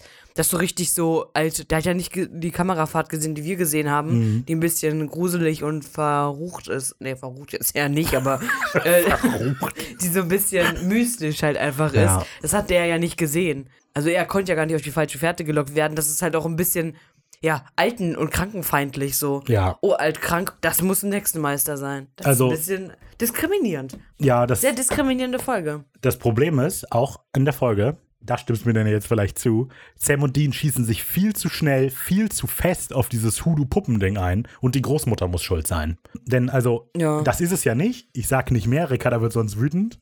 ähm, aber das ist es ja nicht. Wenn man das mal durchdenkt, macht das auch, dass Sam und Dean die Wahrheit nicht rausfinden, liegt nur daran, dass die sich jetzt entscheiden, wir müssen uns voll auf die Mutter einschießen und nichts anderes machen. Ja gut, aber die haben das Hoodoo-Symbol entdeckt, dann das, das klar. Ja, also, genau, aber die verbringen jetzt eher Zeit damit, rumzusitzen im Hotelzimmer, als mal einen EMF-Meter rauszuholen. Ich weiß nicht. Also ja, aber wenn alle Wege auf Hoodoo zeigen, guckst du ja nicht erstmal alles. Also, Also, die sind halt in einem alten Haus. So, es gibt bestimmt überall mal Hoodoo-Symbole. Und ich meine, einen EMF-Meter rauszuholen, kostet jetzt nicht so viel Zeit. na, Genau. Du, du, du, ja, Dean will etwas über sie herausfinden, während Sam noch nach möglichen weiteren Unfällen in Verbindung mit Rose gucken möchte. Mr. Whitespoon ist gerade Er heißt bei Witherspoon. Mr. Witherspoon ist gerade bei Susan. Diese unterschreibt gerade eine Zustimmungserklärung, erkundet sich aber noch äh, mal, was mit der, was mit dem Gebäude passieren soll. Ja, mit bedauerndem Ton informiert Mr. Witherspoon Susan darüber, dass das Gebäude leider abgerissen werden soll. Ähm, so, das ist, also, das ist die zweite Szene, die einfach verschoben wurde im Vergleich zum Skript und auch zum Dreh, äh, zu der Drehreihenfolge. Denn eigentlich sollte diese Szene passieren, als Sam und Dean gerade ins Hotel kommen. Und man sieht das dieser Szene tatsächlich auch an, weil im Hintergrund öffnet sich gerade die Tür. Und wenn man Ach, die krass. Szene guckt, in der Sam und Dean in das Hotel kommen, ist das quasi eine, ein nahtloser Übergang, dass Susan aus dem Hinterzimmer kommt, weil die da gerade den Vertrag gemacht hat. Das ist wieder, Haben die das jetzt umgeschrieben? der Editor hat das einfach umgemacht. Ich glaube, weil der Editor glaubte, dass wir als Zuschauer zu blöd sind, um uns das zu merken, dass der diese Aufgabe hat mit dem Hotel. Okay. Also das einfach nur verdreht und nachträglich auch gemacht. Es wurde noch in der Reihenfolge gefilmt, wie es im Skript auch stand. Und, ja, aber ähm, siehst du, hättest du das Skript nicht gelesen, hättest du es nicht so schlicht gefunden. aber das, ist- hä, aber das hat ja damit nichts zu tun. ne? Das ist doch einfach nur ein nettes Detail. Ist doch lustig. Das ist ja jetzt nicht Haha. so wichtig. Hä, aber das ist doch eine gute Hintergrundinfo, oder nicht? Ja, ist es ja, aber du magst die Folge nicht, weil du das Skript kennst. aber das hat doch damit nichts zu tun. Doch. Das Skript kennst du doch auch. Du guckst die Folge kenn doch. das Skript doch nicht. Ja, aber du guckst die Folge. Mir sind halt nur zwei Unterschiede aufgefallen. Später sagst du die ganze Zeit, oh, denkt ihr, wir sind blöd und so. Naja. Gut, Cut. Tyler sitzt wieder vor ihrem Puppenhaus und spielt ein bisschen. Eine der Puppen sitzt gerade auf ihrem Bett. Cut zu Mr. Witherspoon, der ebenfalls in der gleichen Position auf seinem Bett sitzt. Im Puppenhaus macht sich dann die Tür in diesem Zimmer selbstständig, genau wie im echten Zimmer von Mr. Witherspoon. Er lockert seine Krawatte, als Tyler bei ihrer Teeparty gerade gestört wird, denn äh, sie wirft einen Blick ins Puppenhaus. Die Puppe des Mannes hat sich erhängt. Wir sehen dann auch Mr. Witherspoon, der ebenfalls vom Deckenventilator anhand mit seinen. Wir sehen dann auch Mr. Witherspoon, der mit seiner Krawatte am Deckenventilator hängt. Wir sehen Mr. Witherspoon, der ebenfalls vom Deckenventilator hängt. Sehr gut. Ich habe an dieser Stelle, ich dachte, boah, guck mal, das mit dem Deckenventilator macht doch geschichtlich bestimmt überhaupt keinen Sinn. Und habe angefangen mit erhobener Nase zu googeln, wann wurden denn Treppen, äh, Deckenventilatoren eingeführt? Und dann habe ich herausgefunden, Deckenventilatoren waren in den 90er und 20er Jahren tatsächlich weit verbreitet in den USA. Aber da gab's doch keinen Strom, hä? So, ich dachte, ich war einfach davon ausgegangen, dass Deckenventilatoren deutlich später kamen und dass das eigentlich keinen Sinn macht, dass zum Beispiel im Puppenhaus auch der Deckenventilator drin ist. Aber das Haus hat wahrscheinlich einfach Deckenventilatoren schon immer gehabt. Verrückt. Ähm, weil das Haus wurde ja 1930 irgendwie gebaut. Ja. Oder das Puppenhaus und so. Und das macht alles Sinn. Blöd. Wollte ich äh, kommen und Sorry sagen. for "Ah, you." no, no, no." Oh, lustiger Fun Fact. Mr. Witherspoon ähm, wird gespielt von Rob Burner. Den müssen wir nicht kennen. Aber er spielt in der Serie Baby Geniuses den Bob Bobbins. Wie, wie war denn mal der andere Name, den wir so witzig fanden? Norman Dorman. Norman the Dorman. Norman Dorman, genau. Bob Ja. Bobbins und Norman Dorman. Witzig. Okay. Das übrigens, um was Positives zu sagen, die gefällt mir, die Sequenz. Diese Cuts hin und her. Schön. Macht natürlich keinen Sinn. Warum öffnet sich die Tür? Warum passiert das alles in dem Puppenhaus? Aber kommen wir zu Sequenz 4. Schuld und Sühne. Sam beobachtet aus dem Hotelzimmerfenster gerade, wie Notärzte und Polizisten den Leichnam herausbringen. Susan spricht draußen mit der Polizei und ist sichtlich betroffen. Dean kommt hinzu und fragt, was passiert ist. Susan erzählt, dass das Zimmermädchen den Leichnam an der Decke ähm, gefunden hat, also aufgefunden hat. Nach der Weiter, Decke gefunden hat. Kommt wieder runter. was Neues für Sam und dem ist es ja nicht. Ja, stimmt wohl. Weiter erzählt sie, dass Mr. Witherspoon ein Mitarbeiter der Firma war, die das Haus gekauft haben. Hm. Ja, nichts macht Sinn. Warum geht das, warum geht das Kinderzimmer? Ich glaub, ich geh- Warum geht das Zimmermädchen mitten in der Nacht in das Zimmer eines Gastes, um Am die Betten zu Morgen. machen? Es ist Nacht. Es ist mitten in der Nacht. Dann ist es vielleicht schon wieder Nacht. Nee, Vielleicht das, hat der geklingelt, vielleicht haben die was gehört. was redest du eigentlich? Menschen sterben nicht leise. Sterben immer so. Da, Ricky, hör auf zu haten. Wir wissen, es ist mitten in der Nacht. Tyler spielt ja auch mit dem Puppenhaus. Wir sehen auch Mr. Also ist es nicht mitten in der Nacht. Dann ist es eben, ist es eben frühe Nacht. Aber Es frühe Nacht abends. tauscht man auch nicht die Bettendecken aus in einem Zimmer eines Vielleicht wollte sie fragen, ob sie noch was haben möchte. Aber die sagt explizit, dass die gekommen ist, um die Bettlaken zu wechseln. Das macht man nicht um 20 Uhr. Es gehört auch zum Service Du vielleicht nicht. Du bist ist mitten in der Nacht 3 Uhr, machst die Augen auf, das Mädchen über dir. Ich möchte kurz die Laken wechseln. Im weißen Kleid. Genau, im weißen Kleid. Ja, also das ist doof. Hat niemand aufgepasst. Zum Glück haben wir Raphael, der, der Blitzmerker, der hier alles so schön dokumentiert Ich kann das mathematisch beweisen, Ricky. Ja. Mittlerweile kommt auch Susan die Sache sehr komisch vor und kann verstehen, wenn die beiden jetzt ähm, abreisen möchten, die Kosten würden sie auch ab, äh, erstattet kriegen. Aber Dean lehnt das entschieden ab. Dean kommt äh, zurück ins Zimmer und erzählt Sam, was passiert ist. Der sitzt aber ein bisschen abwesend im Sessel und nuschelt ein bisschen vor sich her. Dean hat es eilig und will die Informationen über die Großmutter haben, doch Sam Du bist herrschsüchtig. Nein, äh, haschsüchtig. Du bist, ich, ich habe verstanden, dass er haschsüchtig ist. Das ist auch gut. Das, du hast ein Mega. Drogenproblem. Ja, Dean. das würde halt voll, voll, äh, also der ist ja voll stoned. ja, genau. Ja, aber also, äh, Sam sagt eigentlich, du bist herrschsüchtig. Was? Du bist herrschsüchtig. und klein. Ja, im Englischen sagt er auch Bossy, da kommt es nochmal besser rüber. Aber Macht ich finde herrschsüchtig mehr Sinn als haschsüchtig.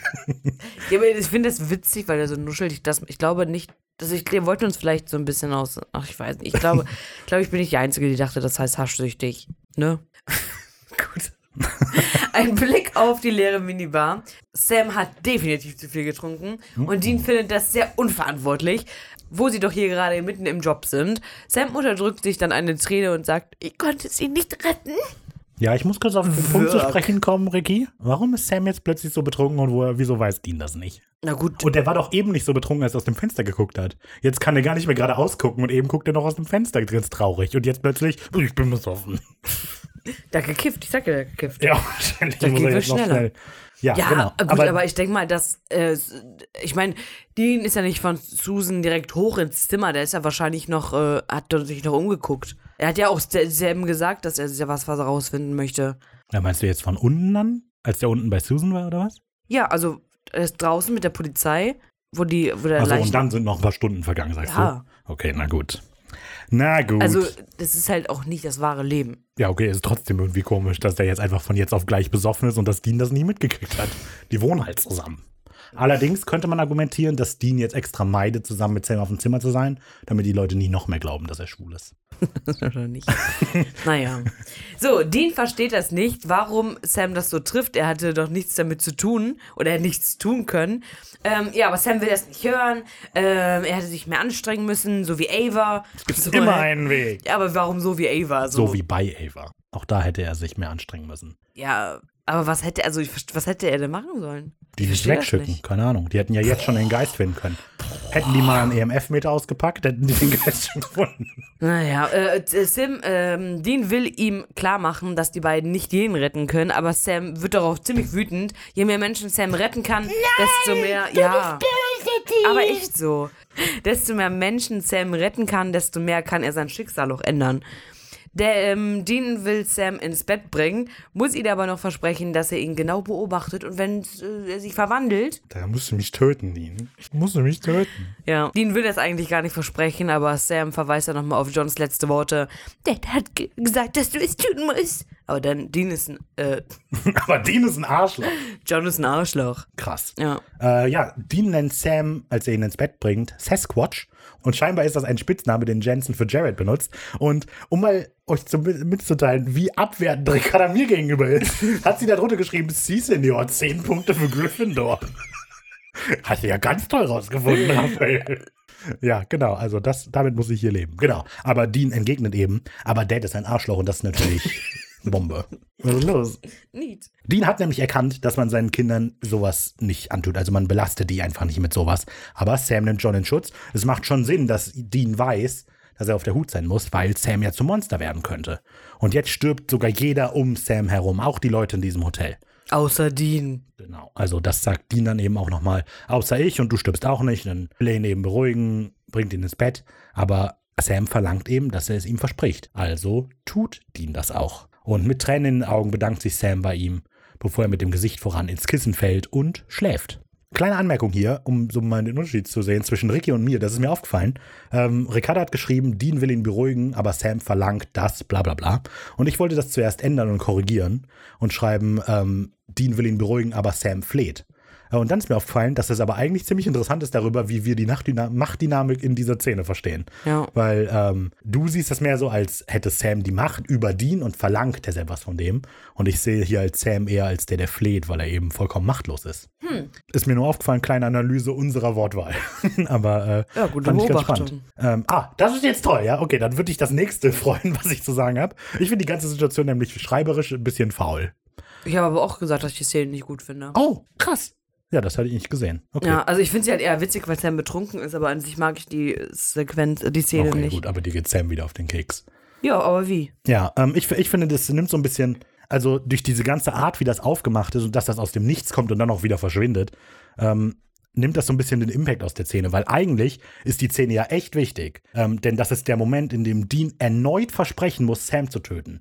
Und jetzt verspricht er das nicht einfach nur John, der weg ist, er verspricht es explizit Sam. Und das ist ja, also für Dean ist das tatsächlich ein richtig großes Ding und das beschäftigt ihn ja auch noch am nächsten Tag. Ja. Ähm, und ich finde aber, das geht so ein bisschen unter in diesem ganzen, also die, die Dynamik in dieser Szene ist auch total komisch. Und das ist aber wirklich, es ist eher auf witzig getrimmt, so ein bisschen. ja, eigentlich schon. Ähm, So komisch, dass dann sowas Ernstes dann kommt. Ja, genau. Denn, also das muss man auch sagen, im Skript steht explizit, dass das die ähm, the hardest two words Dean has ever had to say. I promise. Also, wie schwer die Situation eigentlich für Dean ist, finde ich, geht für mich da so ein bisschen unter in der ganzen Sequenz. Ja, es wirkt halt so, als wäre das eher so auf die so lächerliche Schiene. Ja, ja, das ist betrunken. Ja, ist alles irgendwie ein bisschen, naja. Hm.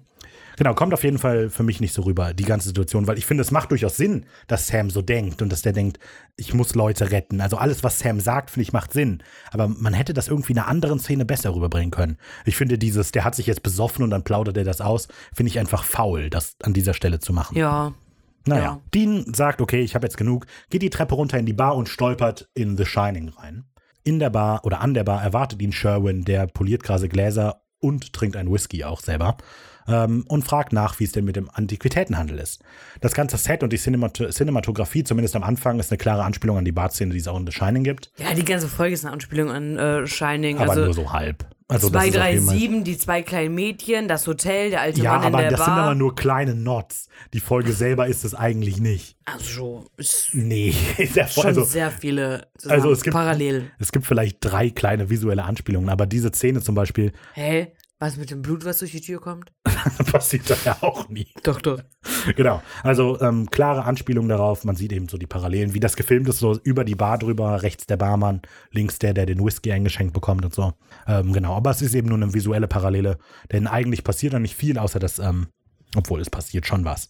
Ähm, aber Dean bekommt eben einen Whisky und lenkt das Gespräch dann eben auf den Selbstmord von Mr. Witherspoon. Und Sharon berichtet, dass ja jetzt nicht das erste Mal ist, dass hier in dem Hotel was passiert. Dean hat auch schon davon gehört und bemerkt so mal nebenbei, dass ja fast als so ein Fluch auf dem Hotel. Sherman winkt das ab und sagt aber Quatsch, doch nicht in meinem Hotel. Also jedes Hotel, da wird halt Blut vergossen. Wenn die Leute wissen würden, was bei denen im Zimmer so abgeht, dann würden die aber schnell wieder abhauen. Aber echt so. Genau, aber er nimmt e- auch ebenfalls an einem Whisky und Dean spricht Sherman dann auf seine lange Geschichte mit diesem Hotel an, meint eben, sie kennen sich hier bestimmt super gut aus, sie haben bestimmt viele Geschichten, erzähl sie doch mal. Junge, sagen Sie etwas nicht zu einem alten Mann. Und dann geht Sherman. Hab ich aber auch gedacht. Ja. Mich hat's dann auch gewundert, dass die durch die Flure gehen. Genau, wir machen nämlich so eine kleine Kamerafahrt über die Gemälde an der Wand und dann sehen wir, dass Sherwin gerade Dean so auf so eine Tour durch das Hotel mitgenommen hat. Er zeigt auf eines der Bilder, dass die junge Rose mit ihrer Mutter in glücklicheren Tagen zeigt. Dean ähm, fragt dann, sind sie jetzt nicht mehr glücklich? Und ich meine, natürlich nicht, Dean. Wie dumm bist du? Die Mutter ist sehr wahrscheinlich tot und Rose ist schwer krank auf dem Dachboden. Was für eine komische Frage das ist. Ja, aber äh, ganz ehrlich, man kann ja auch so glücklich sein. Also, mein Gott, wie alt ist die? Die ist dreimal 100 Jahre alt. Natürlich ist die Mutter tot. Ja, genau. Und äh, die ist ja auch was älter, aber man kann ja trotzdem glücklich sein. Ja, aber also diese, dass die Situation, der Sherwin sagt in glücklicheren Tagen und Dean fragt explizit nach, ach, warum sind die denn heute nicht glücklich? Und also die beiden zusammen sind sowieso nicht mehr glücklich, weil die Mutter ist halt tot, die kann halt nicht mehr glücklich sein. Und äh, Rose ist halt schwer krank gerade, ist halt auch nicht so glücklich. Ist sehr offensichtlich die Antwort auf die Frage, das möchte ich damit nur sagen. So, genau, das erklärt Sherwin eben letztlich auch. Dean hakt nach und ähm, für Sherwin liegt es aber eher an einer anderen Sache, dass die nicht mehr glücklich ist, denn ähm, er kann sich nicht vorstellen, dass irgendjemand glücklich wäre, wenn er so sein Kindheitshaus verlassen muss. Die ist da eben aufgewachsen und groß geworden und ein anderes Synonym für groß werden, herangewachsen. Ähm, und jetzt wird die einfach so in ein Seniorenheim abgeschoben, um dort ihre letzten Tage zu verbringen oder um dort zu sterben. Dean hatte nie ein festes Zuhause und kann sich deshalb da nicht so richtig vorstellen, wie das denn wäre. Ja, dann erkundigt er sich mal nach dem Gesundheitszustand von Rose, aber Sherwin schweigt da. Er sagt, das ist nicht meine. Ich bin nicht in der. Das ist nicht mein Gebiet. Ich bin, ich bin nicht in der Position, um das zu sagen. Dean entdeckt ein weiteres Bild von Roses Kindheitstagen. Neben mir eine dunkelhäutige Frau. Dean bemerkt dann sofort, dass die Frau eine Halskette um den Hals hat, logischerweise, äh, mit einem Talisman in Form des Quinkungs. Ähm, das mit dem Bild finde ich ein bisschen bescheuert. Da hat der, der, äh, Regisseur irgendwie Quatsch gemacht. Also, weil ähm, die Kamera hält voll auf dieses eine Bild mit den zwei Mädchen, die diese Pfeile hochhalten. Und ähm, Sherwin nimmt dann aber ein ganz anderes Bild, nämlich das, was dahinter steht, mit Rose und der äh, und, und Marie. Und Dean scheint auch dieses Bild gemeint zu haben. Denn der fragt nicht nochmal nach, nee, nee, sorry, ich meinte das Bild davor. Ähm, aber, tja, also, das Positive, natürlich ist das so ein Hinweis so ein bisschen ne, auf die Auflösung. Wir sehen, oh Moment, zwei Mädchen, was ist denn hier los? Wir sehen, kennen doch nur Rose. Soweit ist das alles ganz gut, aber ich finde, die Kamera hat das nicht so richtig kapiert, dass das eigentlich nur ein nebensächlicher Hinweis sein soll, weil wir gucken uns dieses Bild an und alle reden aber über was ganz anderes. Also dadurch kommt das nicht als Randnotiz vor uns hin, wenn wir genau aufpassen, können wir das schon sehen, sondern einfach nur, als würde der Regisseur denken, wir müssen denen das explizit zeigen, sonst verstehen die das nicht. Ja, aber das finde ich gar nicht übertrieben, weil ich das äh, nicht verstanden habe. Ich habe das Bild mit den zwei Mädchen nicht gesehen. Du hast es nicht gesehen. Ich habe es auch nicht so, also äh, für mich war es so unrelevant, dass ich darauf aber du gar hast nicht doch geguckt gesehen, habe. dass, der, dass das Bild, der Bildausschnitt komplett auf diesem Bild ist, oder nicht? Also, für mich war das jetzt nicht so auffällig wie für dich. Okay. Na gut, also, äh, okay, ich finde, also, keine Ahnung, jetzt, jetzt äh, zweifle ich an mir selber. Aber das Bild ist einfach mitten im, also, der Ja, aber da stehen so Bildausschnitt- viele Bilder, aber der dass ich dann Bildausschnitt, nicht drauf geachtet aber der habe. Bildausschnitt ist nur dieses eine Bild. Und dann ganz rechts in der Ecke sehen wir das Bild, um das es geht. Also ich hätte es eher andersrum gemacht, so als kleiner Also für Clou. mich war das ja auch kein Hinweis, dass, das, äh, dass sie eine Schwester hat. Also so ist es. Ja, Ja, das soll das ja wirklich zeigen, aber ich- hab ich nicht gecheckt. Ricarda schreibt außerdem, du bist blöd, hör mal auf zu meckern, ey. Nachdem er das Kreuz entdeckt, sehen wir nochmal Flashbacks. Oh, guck mal die Vase, guck mal die Vase, damit wir auch alle verstehen, oh, fünf Punkte, das war gemeint. Ich habe schon wieder vergessen, um was es geht. Naja, Sherman erzählt, dass es sich hier um Marie handelt, das war Roses Kindermädchen, die sich viel mehr um Rose gekümmert hat als ihre Mutter damals. Also kommen wir zu Sequenz 5, ein Besuch bei Rose. Ein langsamer Kameraschwenk auf das Hotel. Es ist der nächste Morgen. Dean kommt zurück ins Zimmer, wo Sam über der Kloschüssel hängt und anmerkt, Whisky und Jägermeister sind keine gute Kombination. Erwartungsvoll fragt Dean, ob Sam sich in den letzten Abend erinnert und er sagt, ja, ich kann den Tequila noch schmecken, weil er sich gerade am Abbrechen ist. Dean ist ziemlich erleichtert, sein Versprechen ist also vergessen. Hm, Das tatsächlich. Also das wieder, weißt du, da merkt man, was für einen großen Impact das eigentlich haben sollte, die letzte Nacht. Weil er guckt dann nochmal so erleichtert nach oben und alles ist cool. Aber es ging halt so ein bisschen unter, genau. Ähm, genau, Dean entgegnet daraufhin, ich kenne ein gutes Rezept gegen einen Kater. Ein Sandwich mit fettiger Schweinswurst serviert in einem dreckigen Aschenbecher. Sam stöhnt, ich hasse dich. Dean, ich weiß doch. Oder weiß ich Das doch. war keine Sache, die mich jetzt, die Vorstellung bringt einen doch nicht zum Übergeben. Ich weiß auch nicht. Naja. Ahnung. Das ist wohl eine Anspielung, soweit ich das weiß oder gelesen habe. Ich habe vergessen auf was, aber es ist eine Anspielung. Sehr gut. Ja, was ist euer Lieblings-Antikater-Rezept? Schreibt's gerne in die Reviews und uns auf Instagram, damit wir Bescheid wissen. Ähm, die Wissenschaft sagt, Obst zum Frühstück, viel trinken, an die Luft gehen und äh, schlafen. An der Luft schlafen. Geht raus, ja, legt euch nee, auf den das, Boden. das widerspricht sich, aber egal. Und man soll während des Konsums salzig essen, nicht süß. Und, Hä? ja, Ach so, während des Alkoholkonsums. ja. Okay. Natürlich auf die Maße achten, bla bla bla. Das, bla was die bla. Leute halt immer Spielverderber. Ja. ähm, außerdem, äh, so ein Spruch, der ist so äh, Mythos, dass der Kater die Lebensenergie ist, die man sich vom Vortag, äh, vom nächsten Tag ausgeliehen hat. Das ist eigentlich ganz nett. Ah, okay. Und das Wort Kater hat nichts mit der Katze zu tun, sondern kommt aus dem griechischen Wort, äh, oder vom griechischen Wort Katarein, das heißt äh, herabfließend. Oh, ha, siehst du, das ist mal cool. Aber irgendwie, in welcher, in irgendeiner skandinavischen Sprache ist ja Katzenjammer oder so? Und da ist ja definitiv eine Anspielung auf die Katze. Komisch. Aber cool, herabfließend, wusste ich nicht. Ja, Dean berichtet von seiner Entdeckung über das Hoodoo-Kindermädchen. Die aktuelle Arbeitshypothese ist also, dass das Kindermädchen Rose Hoodoo beigebracht hat und Rose jetzt das Haus aufsucht. Ja. Ja, hier die Frage, warum die eigentlich nicht einfach mal ihr EMF auspacken. Ähm, denn äh, die, der ganze Twist der Folge basiert darauf, dass Sam und Dean einfach an nichts anderes denken, sondern einfach davon ausgehen, das muss es sein. Es macht überhaupt keinen Sinn, irgendwas anderes zu machen. Sie sind ziemlich. Ja, aber manche, die rennen sogar manchmal einfach nur zum Spaß mit dem EMF im Ohr über den Jahrmarkt. Ja, das stimmt sogar. Also könnt ihr auch einfach hier mal mit rumgehen. ja, das stimmt sogar. Kreolisches Kindermädchen. Ja, das sagt Dean nämlich. Dean sagt, Rose hätte ein kreolisches Kindermädchen gehabt. Oh ja. Und ich habe dieses Wort noch nie gehört. Also habe Nee. ich mal geguckt. Und Kreolisch ist, ähm, Kreole bezeichnet verschiedene Bevölkerungsgruppen, die in der Kolonialzeit entstanden sind. Im spanischen Kolonialreich nannte man Kreolen die Nachkommen von Europäern. In bewusster Abgrenzung davon, dass ähm, zu den Spaniern aus dem. Okay. Mutterland. Ja. Äh, ja, wollte ich mal einfach wissen. Ja, krass, okay, ich cool. Mhm. Ja. Ja, mit einem enormen Kater richtet sich Sam dann aber auf und sagt, äh, wird Zeit, dass wir uns wieder mal mit dieser Rose unterhalten. Die merkt aber an, er soll sich doch bitte erstmal die Zähne putzen. Oh. Und dann guckt Sam so richtig komisch, finde ich, so von wegen Zähne putzen. Stimmt, das habe ich lange nicht mehr gemacht. ja. Cut. Sam und Dean klopfen an der Tür der Privaträume, aber niemand öffnet, scheinbar wie erwartet. Also öffnet Dean die Tür mit einem Dietrich. Ein Schwenk über das Regal voller Puppen begrüßt uns im, naja, Wohnzimmer, Aufenthaltsraum, was auch immer. Äh, Welcome Room. Ja, aber Mhm. Damit man sich direkt so. willkommen fühlt in dem Haus voller Puppen. Ja, aber Amerikas Häuser sind ja tatsächlich so aufgebaut, dass wenn man reinkommt, oft in Häuser, dass dann erstmal so ein, wo auch so nur Deko-Couchen stehen. Nicht, Was? In welche Häuser kommst du denn? muss man drauf achten. In Amerika ist das Normalerweise. so. Die haben hab Konzepträume so. Und die haben auch, ey, das, die haben oben die Küche, die oft ist, ist oft nur eine Schauküche und unten im, Oben ist eine Küche. nicht jetzt hier, aber in amerikanischen Häusern. Das ist Wirklich? ganz oft so. Ja, nie. dass da eine, dass eine Küche halt da steht, die aber immer so sauber ist, damit ihr halt so, ja, das ist halt nur eine Showküche praktisch, da wird eigentlich nicht gekocht. Und Bist du dann sicher, dass du unten, nicht von Einrichtungshäusern sprichst? Nein, es ist so. Okay. Damit man, wenn man reinkommt, denkt so, oh, das ist aber sauber. Und unten ist dann nochmal in, oder in Dubai ist das auch voll, oft. Okay. Ja, Krass. Nee, okay, war noch nie mitgekriegt. ja. Aber gut. Das sind so Schau, also das sind Schausteller halt nur, praktisch. Die ganzen Amerikaner ist halt nur mehr Schein Ja, nicht nur Sein. Amerika, irgendwie hat das jedes Haus außer Deutschland. naja. Ja, ähm, außerdem sehen wir übrigens noch, äh, nee, wo sind wir? Kamera Doch, da. Sam und Dean lassen kurz den Blick schweifen und gehen dann ins Nachbarzimmer. Vorsichtig öffnet Dean die Tür zur Dachgeschosstreppe.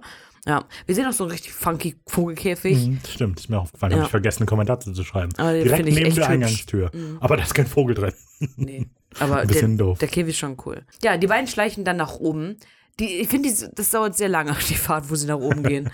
Ganz hinten finden sie dann Rose in ihrem Zimmer. Dort sitzt sie und ähm, wie in der vorherigen Aufnahme von der Tür abgewandt mit dem Blick auf das verregnete Fenster. Ja, hier regnet es dann wieder und das macht tatsächlich nicht so richtig. Also, so wie das Licht aussieht und so, wirkt es auch, als sei es draußen Nacht. Aber wir wissen, dass es definitiv nicht Nacht ist.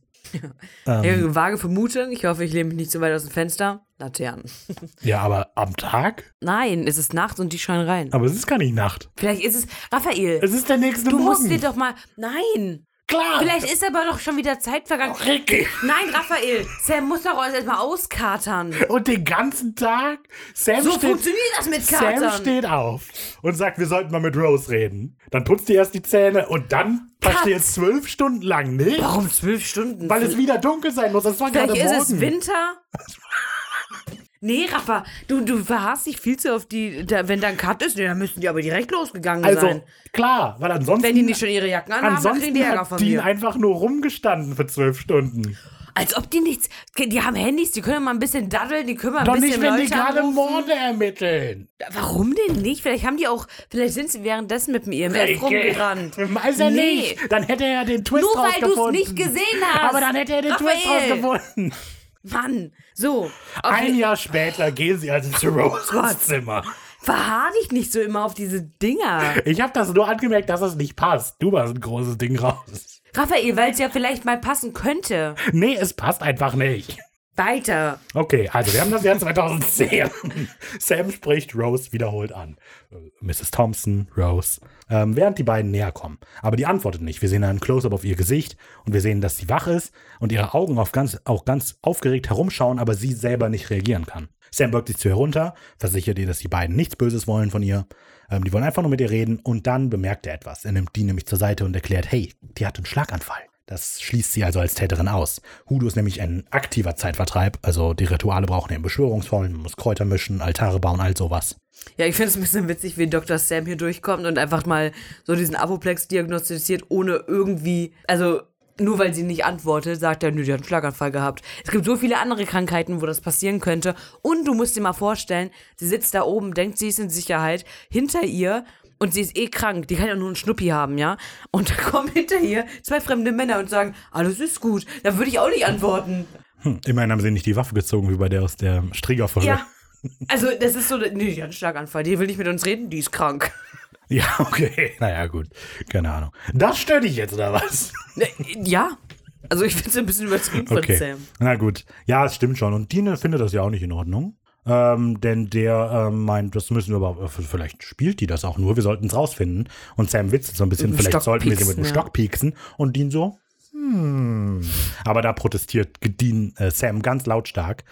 Ja, die Delivery an diesem Moment, ich werde das auch gleich nochmal einspielen, aber ich möchte das Ricky kurz vorspielen. Finde ich nämlich mega lustig, wie äh, Sam sich beschwert im Deutschen. Vor sie mit dem Stock zu pieken? Hey, ich bitte dich, mach das nicht. Ich bitte dich, mach das nicht. Bei der ein bisschen lispelt oder was? Aber wie er da, ich bitte dich, mach das nicht. Ich finde das so lustig. Naja, da Okay, Ricky findet es nicht lustig. Ich finde das sehr lustig. Vielleicht war auch die Zeit einfach zu lang, bis ich das Video gefunden hatte. Ey, bitte mach das nicht. ich finde das voll lustig, wie er das sagt. Gut. Ja, das ist ja blöd. Mist, jetzt sind Sam und Dean also wieder bei Null, weil die jetzt seit 27 Tagen da sind und nichts gemacht haben die ganze Zeit. Naja. Ähm, also, während Sam gerade noch Dean darauf anspricht, dass er es bitte nicht tun sollte, bitte mach das nicht, ähm, kommt Susan plötzlich und protestiert lautstark. Was machen sie hier? Sie ist extrem wütend.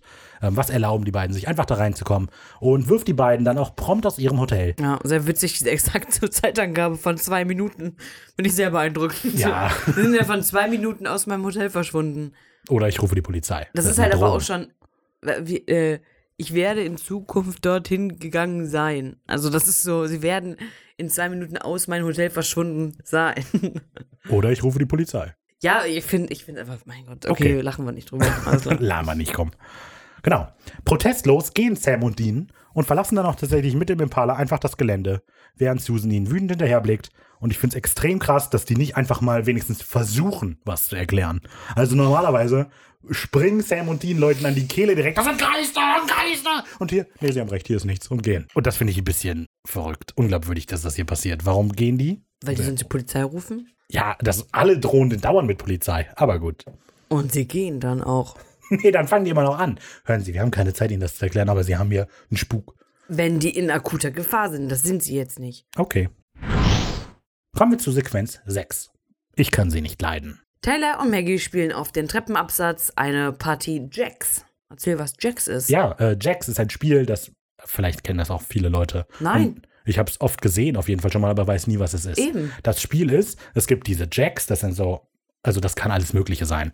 Aber wenn man so ein spezielles Spiel holt dafür extra, sind das meistens so kleine Metallkreuze, mehr oder weniger. Und das kann aber alles Mögliche sein. Im Deutschen, nee, also das kann zum Beispiel auch Knuckleheads oder so heißen, weil im Griechischen wurden dafür ähm, die äh, Knöchelknochen benutzt und so, als Krass. die Jacks. Genau, und daher kommt das. Das Spiel ist letztlich, da liegen also diese Jacks, da muss man einen Ball hochwerfen, der muss einmal auftitschen, da muss man ihn wieder fangen. Und während der Ball in der Luft ist und auftitscht, muss man die Jacks einsammeln, immer als Einzelne. Man wirft den Ball einmal hoch, nimmt einen Jacks weg, fängt den Ball wieder auf, macht das wieder, bis alle weg sind. Dann muss man immer zwei gleichzeitig nehmen. Dann muss man immer drei gleichzeitig nehmen, dann vier gleichzeitig und so weiter. Und das ist das Spiel. Und ähm, Maggie äh, sagt dir dann irgendwie sowas. Gleichzeitig oder mach Genau. ich werf das hoch und du nimmst die. Nein, ich werfe hoch und muss dann auch immer nehmen. Und dann ist der andere irgendwann dran. Je nachdem mal, wer zuerst durch alle Phasen durch ist. Denn das Spiel geht eben so, in der ersten Runde muss man immer einen wegnehmen, bis alle weg sind. In der zweiten immer zwei. Und deshalb sagt Maggie hier auch achten, weil jetzt muss sie acht wegnehmen, während der Ball Wie weg ist. gibt's? Zehn. Ich glaube, das spiele ich auch mal. Okay. Und los. ja, das Ich ist das Jax. jetzt nicht. Genau. Ähm, Susan betritt dann auch das Foyer, weil die hat die ja gerade rausgeworfen, und fragt dann noch so ein bisschen halbstreng, ob Tyler denn schon angefangen hat zu packen. Hat sie allerdings nicht. Die will nämlich nicht umziehen und außerdem verbietet Maggie ihnen das. Dann enthüllt Susan den großen Twist der Folge. Hör jetzt auf mit dem Quatsch. Du bist zu alt für eine imaginäre Freundin. What? Mind blowing! Krass. Maggie ist nämlich nur imaginär. Oder Susan kann sie weder hören noch sehen. Wir wissen nicht, vielleicht ist die ja doch da. Tyler soll jetzt aufhören mit dem, äh, mit dem ganzen Quatsch, die ist zu alt. So. Susan geht, Tyler und Maggie schauen ihr nach. Und Maggie sagt, ich kann sie nicht leiden. Ja. oh Gott. Ricardo schlägt mich jetzt. Ich finde Nee, den Twist ich, nicht ich sage einfach gut. gar nichts. Ich fange jetzt einmal kurz an. Ich finde den Twist gut. Ich finde auch Maggie an dieser Stelle gut. Und äh, die folgenden Kommentare von Raphael unterstütze ich nicht. Dass äh, die war, war ja schon klar, dass die nicht da echt ist und so. Nee, das ist nicht mein Kommentar. Ja, aber egal, was jetzt kommt, ich finde es gut. Ich, du darfst deine Punkte jetzt vortragen, die werde ich nicht kommentieren dann machen wir weiter. Sonst endet es hier böse. Vielen Dank. Also, ich finde den Twist nicht sonderlich gut. Ähm, Weil, also, er ist theoretisch gut aufgebaut, insofern, dass man im Verlauf der Folge viele von diesen, guck mal, wenn du beim erneuten Gucken mal drauf achtest, dann fällt dir das schon auf, Momente hast. Die gibt es durchaus. Also, das Maggie stößt ja niemanden an, das ist Tyler. Die Mutter reagiert immer nur auf Tyler und nicht auf Maggie. Das ist alles klar, das ist auch alles da. Ähm, und das ist auch alles nett. Aber ich finde, dass Maggie für die ganze Zeit einfach nichts gemacht hat. Das ändert für uns nichts. Das ist, als würden wir jetzt erfahren, dass dieser Teppich ein Geist war, der da liegt. Weil das ist letztlich irrelevant. Du denkst so, ach krass, war ein Geist. Aber wir wissen noch nicht, dass Maggie irgendwas tut. Und für uns ist auch scheinbar die Option, dass da ein Geist sein könnte, ist auch für uns vollkommen irrelevant gewesen. Sam und Dean glauben nicht, dass da ein Geist ist, aber ist auch für uns irrelevant. Und dadurch, dass Maggie die ganze Folge über nichts gemacht hat und keine Rolle gespielt hat, es, es ist so, okay, ja gut, whatever. Und ich finde, ein möglicher Fix wäre zum Beispiel, der könnte dann auch das Puppenhaus rechtfertigen, wenn immer Maggie gerade mit dem Puppenhaus gespielt hätte und nachgestellt hätte, was den Leuten passiert. Also wir können uns zum Beispiel vorstellen, Tyler spielt so ein Puppenhaus rum und Maggie auch und Maggie nimmt die Puppe und wirft die die Treppe runter und so weiter. Und dann kommt der Twist und dann, äh, und dann sehen wir, unten liegt er an der Treppe und ist tot. Und ich so, oh fuck. Und dann kann man vielleicht darauf kommen, dass das Puppenhaus vielleicht verflucht ist. Und wenn dann aber der Twist kommt, Maggie ist imaginär, dann macht das Sinn, weil Maggie hat was getan die ganze Zeit. Aber Maggie war so teilnahmslos die ganze Zeit, dass das irgendwie nichts umdreht. Ich finde, ein guter Twist sollte halt alles, was bisher passiert ist, irgendwie auf den Kopf stellen. Aber hier ist nichts passiert vorher, was das auf den Kopf stellen könnte. Deshalb stört mich das. Ich bedanke mich für die Redezeit. Wir fahren fort. Susan trägt nämlich ein paar Kisten ins Auto. Sherwin fährt gerade vom Gelände und bietet nochmal an, da, ob er vielleicht helfen kann. Susan lehnt aber ab, weil sie wüsste, dass der würde die auf den Boden legen und hinter sich Ja. herziehen. ähm, also denkt er, okay, wie sie wollen, auf Wiedersehen. Sherwin fährt. Sehr unemotional. Ja, ich glaube aber auch, dass das noch nicht das letzte Mal, dass sie sich Habe ich mir verabschieden. dann auch gedacht. Ich glaube, ja. der ist, hat einfach Feierabend gerade. Der arbeitet ja nur in der Nacht, wenn er die Bettlaken wechselt. Ähm, genau. Tyler spielt wieder mit ihrem Puppenhaus und ähm, lässt gerade so einen mechanischen berittenen Trommler durch die Einfahrt fahren, als die Schaukel dieses Modell plötzlich anfängt zu schwingen, ganz unheimlich. Ist es nicht ein bisschen erschreckend, dass Tyler nur ganz alte Spielsachen So hat? alten Scheiß hat er. Und auch ihr Kleidungsstil so. Also, äh, ja. Das mit dem Kleidungsstil ist gut. Hm? Also ich dachte, dass es vielleicht so ein bisschen wegen Maggie ist, dass die die so beeinflusst hat, so dass die halt, oh komm, wir ziehen das gleiche an. Mhm. So, das kann ich verstehen. Und dann ihre alten Sachen genommen hat. Aber mit den, ähm, sie spielt ja scheinbar schon, bevor sie Maggie kennengelernt Ja. hat, mit den alten Sachen. Das finde ich sehr erschreckend. Mhm. Ja, das mit dem Kleidungsstil habe ich mich auch gefragt. Ähm, also der, der Grund, warum, warum die sich gleich anziehen, ist natürlich, damit wir nicht wissen, dass die so, dass Maggie mega altmodisch gekleidet ist, zum Beispiel.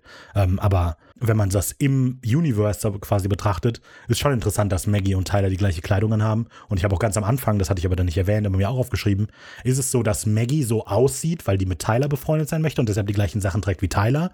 Oder ist es so, dass Andersrum, oder ist es so, dass Tyler Maggie so cool findet, dass sie ihre Kleidung anzieht? Ähm, genau, das fand ich aber auch, ein, fand ich auch einen interessanten Punkt, wie da die Wahl getroffen wurde. Und das mit den Spielzeugen stimmt aber auch. Es tut mir schon ein bisschen leid, dass die keine coolen Spielsachen hat. Ja. Aber sie erfreut sich ja auch dran. Also ja, sie so hat durchaus Spaß. ja, dieses das stimmt. äh, Pferdchen. Das soll ja hier toll, guck mal, äh, macht klack, klack, klack, klack. Und dreijährige Mädchen machen klack, klack, klack, klack. Aber sie ist halt neun. ist neun. Naja. Naja, gut. Ähm, so. Also, sie draußen, äh, im, beim Modell fangen also die Schaukeln an zu schwingen. Und wir cutten nach draußen und auch da zieht plötzlich ein Wind auf und auch hier beginnen die Schaukeln ganz unheimlich rumzuschaukeln. Dann setzt sich auch die Wippe in Bewegung. Genauso tut sie das im Puppenhaus. Ähm, Susan ist so ein bisschen sehr irritiert von all dem. Die schaut das alles an, geht so ein bisschen darauf zu und in ihrem Rücken, ohne dass Susan es mitkriegt, schaltet sich der Motor des Autos an.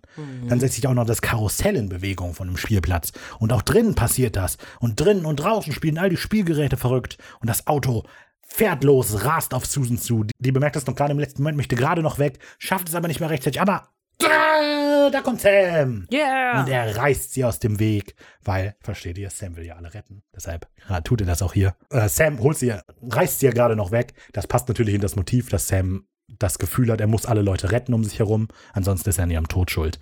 Deshalb das. Der Bürgermeister in Route 66 ist in der gleichen Situation vom Truck zermatscht worden, als er zur Seite gesprungen ist und plötzlich einfach tot war. Und auch hier, Susan springt gerade zur Seite. Ach so. Ne? Das war, ich wollte nur Route 60, 666 dissen. Das war ein Diss für die Folge. Okay, dann habe ich die Kommentare noch nicht verstanden.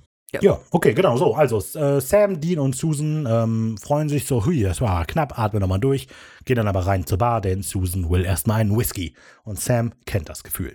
Oh ja. Susan verlangt Antworten, was ist da draußen passiert. Dean erklärt, dass sie es jetzt, äh, also dass sie es zunächst für Hudo gehalten haben, aber Jetzt ist es wohl eindeutig ein Geist, das ist klar, das draußen, das kann nur ein Geist gewesen sein. Und für Susan ist jetzt alles so ein bisschen bescheuert. So, sie sind doch alle wahnsinnig. Aber Sam hat überhaupt keinen Bock auf das, den ganzen Quatsch. Wir haben jetzt keine Zeit für sowas. Sie sind in tödlicher Gefahr. Tödliche. Ja. Ähm, er sagt, glaube ich, nicht tödlicher, aber er sagt, sie sind in ernster Gefahr. Lassen Sie also dieses Ganze hin und her. ja. In dem gleichen Moment fängt auch ein Gewitter an, also weil jetzt wissen wir, oh, oh, jetzt ist es wirklich übel. Und Sam fragt äh, nach, wann Rose denn den Schlaganfall hatte. Susan versteht überhaupt nicht, was das jetzt hier zu bedeuten hat, aber etwa vor einem Monat. Dean merkt, aha, die gleiche Zeit, in der auch diese Unfälle anfangen, ja? Und darauf schlussfolgern die beiden dann sofort, alles klar. Rose ist die Hoodoo-Magierin, aber die macht gar nichts Böses. Die macht was Gutes. Die hat nämlich versucht, diesen bösen Geist fernzuhalten. Und jetzt, wo die das nicht mehr kann, ist der Geist da und kann sich hier frei austoben. Ja, Susan kann das immer noch nicht so recht glauben, was da alles los ist. Aber wieder besteht Sam darauf, wir haben jetzt keine Zeit für Erklärungen. Ihre Familie ist in Gefahr. Alle müssen jetzt raus. Nehmen Sie Rose, nehmen Sie Ihre zwei Töchter, nehmen Sie die Angestellten. Los. Moment, zwei Wie viele Töchter? Angestellte haben die? Ja, das ist auch sowas.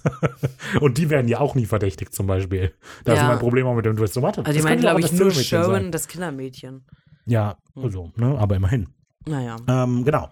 Susan auf jeden Fall korrigiert, wie, ich habe doch nur eine Tochter. Und die so, äh, wie, äh, ich dachte, Maggie ist Tylers Schwester. Wie, Maggie ist doch imaginär. Und Sam und Dean ahnen Böses. Wo ist Tyler? Ich finde, wenn hier der Reveal stattgefunden hätte, wäre es nochmal cooler gewesen. Denn, also der Reveal, dass, Tyler, dass Maggie ja der Geist ist, ähm, kam ja vorher vor uns. Und ich finde, wenn das in dem Gespräch kommen würde, wäre es nochmal ein bisschen cooler. Zum Beispiel, ich schreibe ja immer gerne Folgen um, hätte man immer wieder hin und her cutten können, dass ähm, Maggie und Tyler gerade im Poolhaus spielen. Und dann kommt plötzlich der Twist, Maggie ist doch nur imaginär und die beiden, ach du Scheiße, sie ist der Geist. Und dann sehen wir Maggie ist mit Tyler und denken, oh nein, sie ist in Gefahr. Aber mir ist auch gefallen, dass du ein sehr großer Fan von diesen Zwischenblenden-Cuts bist. Wo Ja, bis zum gewissen Punkt auf jeden Cut, Fall. Cut. Also, es ist nicht das erste Mal, dass du sowas vorschlägst. Ja, ich, also das ist einfach nur, das ist nur jetzt, ohne mir viel Gedanken darüber zu gemacht haben, wie kann man das rüberbringen, dass die gerade mit der unterwegs ist, während das auch passiert. Ähm, aber mir hätte es zum Beispiel, also die Aussage ist, wenn hier das der Twist gewesen wäre, hätte ich es ein bisschen besser gefunden als einfach nur an der Treppe. Ach übrigens, Maggie ist ein Geist. Und hier hat es halt Ich find's so gut. hätte es gerade Relevanz gehabt. Aber cool, genau. Cut zu Rose, die verängstigt und verzweifelt in einer Nahaufnahme so nach oben starrt. Wir sehen eine Weitwinkelaufnahme und da steht Maggie vor Rose. Sie wird hier bei mir bleiben und du kannst mich nicht aufhalten. Passend kommt doch gerade Tyler dazu. Die will Maggie von Rose wegholen. Die beiden sollen Rose doch nicht ärgern. Mit einem bösen Lächeln im Gesicht und dem Blick immer noch auf Rose fokussiert, sagt Maggie, ich weiß, komm, lass uns spielen. Maggie geht zu Tyler und beide verlassen den Raum und lassen die hilflose Rose verzweifelt zurück. Also ich finde es richtig gut. Auch wie die sie immer, wie sie ihr hinterher gucken, so für immer und ewig. Ich finde es mega. Ja, das ist auch gut, das ist auch äh, wir- wirkt bedrohlich durchaus. Maggie sagt ja genau, wie du gesagt hast, für immer und immer und ewig. Und ähm, zumindest im äh, Englischen aber, forever and ever and ever, ist es eine klare Anspielung an The Shining. Denn da sagen das auch die Zwillinge zu Danny, als der kommt. Bleib bei uns, dann kannst du mit uns spielen. Forever and ever and ever. So, wo die beiden spielen gehen, das erfahren wir jetzt in Sequenz 8. Poolparty.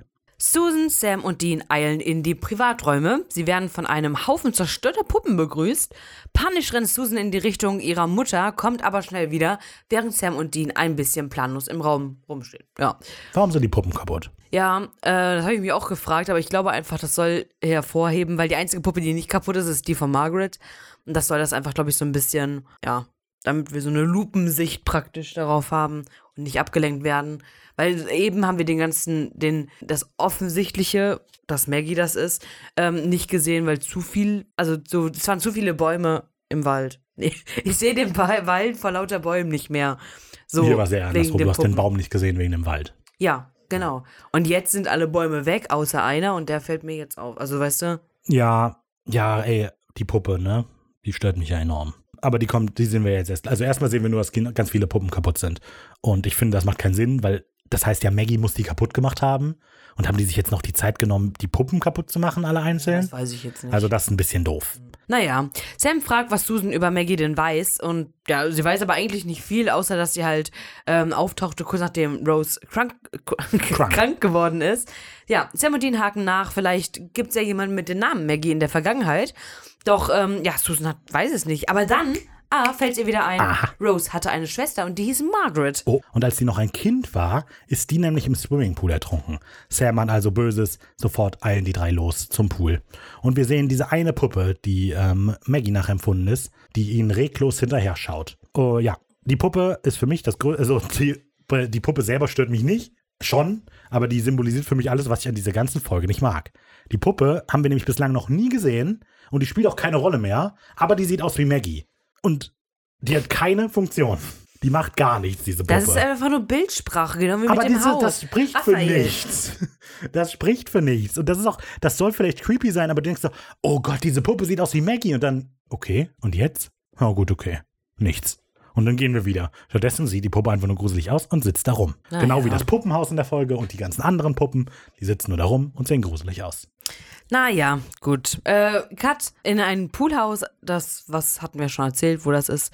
Äh, genau, es hat zwei Stockwerke. Die, So, ah, das ja, zweite Stockwerk öffnet als Galerie den Blick auf den Pool. Das, ich vergesse nämlich immer wieder, wie das heißt, diese Innenbalkone. Und es Ja, sind Galerien. Galerien. Ich habe so lange danach gesucht, wie das heißt. Aber es sind Galerien. Genau. Ja, äh, auf der falschen Seite der Balustrade stehen Maggie und Tyler. Sie blicken nach unten auf den Pool, die mit einer Abdeckplane bedeckt ist. Tyler hat Angst, aber Maggie will sie beruhigen. Du musst einfach nur springen. Ja, es ist klar, was Maggie möchte. Ähm, Tyler soll in dem Pool ertrinken, damit Maggie für immer mit ihr äh, spielen kann. Tyler will Maggie dazu bringen, Komm einfach mit.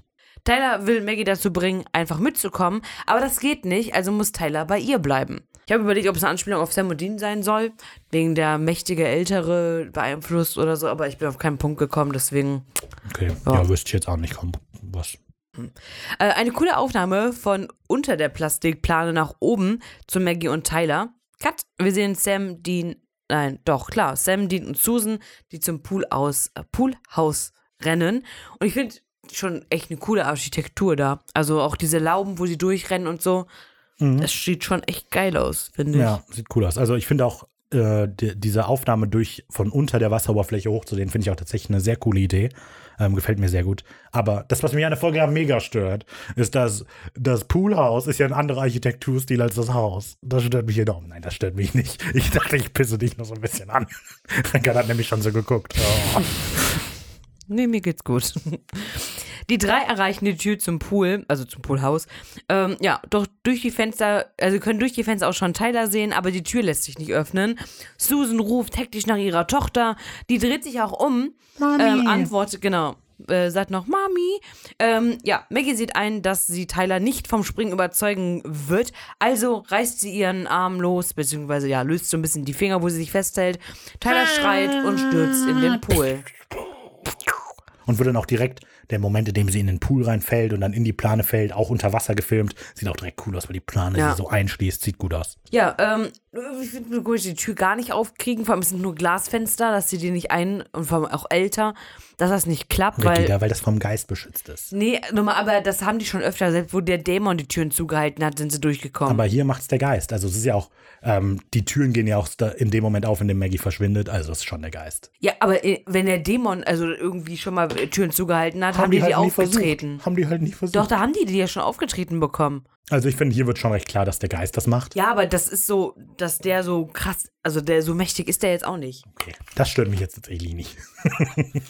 Auf jeden Fall klappt es auf jeden Fall nicht. Susan und Dean wollen dann zur Hintertür des äh, Poolgebäudes. Sam versucht weiterhin dann mit so einem ja, Kübel oder so die, die Tür bzw. die Fenster einzuschlagen. Und äh, ja, Tyler ringt um ihr Leben im Pool. Leider ist die Tür keine Backsteinmauer, denn Sam bekommt die nicht auf. Weil Backsteinmauern würde der ja einfach so mal wegschnippen. Ah, ja, das okay. wissen wir ja. Macht er einfach flop und dann ist die Backsteinmauer Ja. weg. Aber hier ist halt ein Glasfenster. Da kommt man halt nicht durch. Der Ja. Arme. Genau, er greift dann so zum Kübel, die ja schon erwähnt. Und ich dachte im ersten Moment, der holt den Ersatzschlüssel da raus. ich dachte mir so, Moment, der wartet, bis die gehen. Oh, er macht die Schlüssel aus, damit als Dann Held ich dastehen kann. Genau. Ja, fand ich witzig. Ja, Tyler hat es geschafft, sich auf, äh, von der Plane zu befreien und taucht auch kurz wieder auf. Am Beckenrand steht aber Maggie schon und drückt den Kopf von Tyler unter Wasser. Ähm, ja, Sam versucht sich weiter dann vergeblich am Fenster. Dean erreicht die Hintertür und versucht dann auch da reinzukommen. Aber auch hier rührt sich leider nichts. Oh oh. Das Ja. glaube ich. Ich glaube auch Maggie sagt sowas wie, es ist bald vorbei oder so, oder? Ja, ja, irgendwie so. Das auch, ja. Ist äh, nett, gruselig. Äh, plötzlich ertönt eine Kinderstimme von, naja, irgendwoher. Margaret. Scheinbar hört aber nur Maggie diese Stimme. Tyler kämpft dann noch so ein bisschen, aber wird auch dann schwach. Schließlich äh, lässt Maggie los und geht. Aber es ist, was ist es? Geht. Okay, ich bin hier fertig. Die löst sich in Luft auf. Ah ja, Das los, geht raus, trocknet sich nochmal ab und geht ins Hotel. okay, sie löst sich in, Luft aus. Naja, äh, sie scheint der Stimme zu folgen. Genau, und ähm, ja, der Pool ist sehr ruhig. Tyler schwimmt mit dem Gesicht nach unten äh, im Wasser noch, als Sam dann endlich das Fenster mal aufbekommt. Ohne nachzudenken, springt er dann auch direkt in den Pool. Direkt auf Tyler drauf. Bin Tyler drauf. Nein. Aber das ist lustig. Fand ich witzig. Also, da habe ich halt gedacht, weil wir haben ja auch in Murderbooks darüber lustig gemacht, dass Dean einfach so die Wand einschlägt und dann, äh, und dann Joe äh, tötet, die so, dahinter ja, ist. Und stimmt. hier auch so Sam drauf. Ich Die konnte sie nicht mehr retten. Ich habe alles versucht. genau.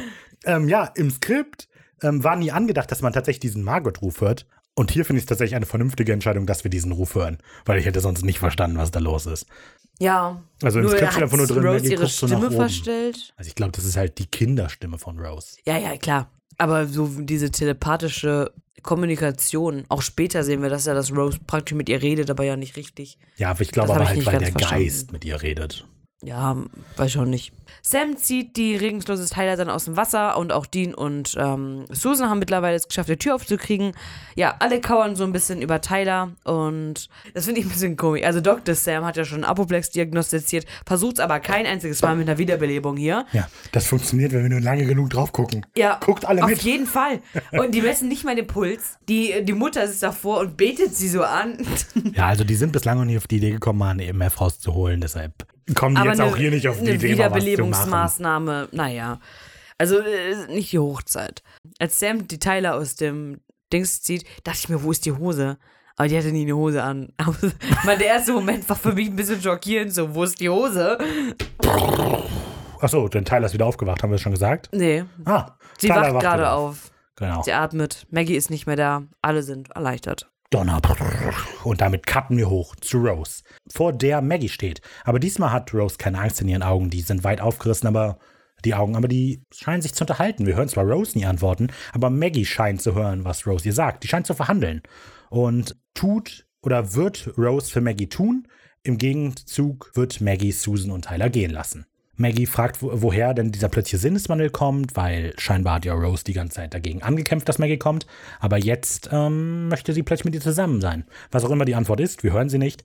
Ähm, aber für Maggie scheint diese Antwort zufriedenstellend zu sein, denn sie sagt, okay, alles klar, geht um Rose herum und streiche nochmal so übers Gesicht. Cut zu Susan und Tyler, die gerade die Treppe zu Roses Zimmer nach oben kommen.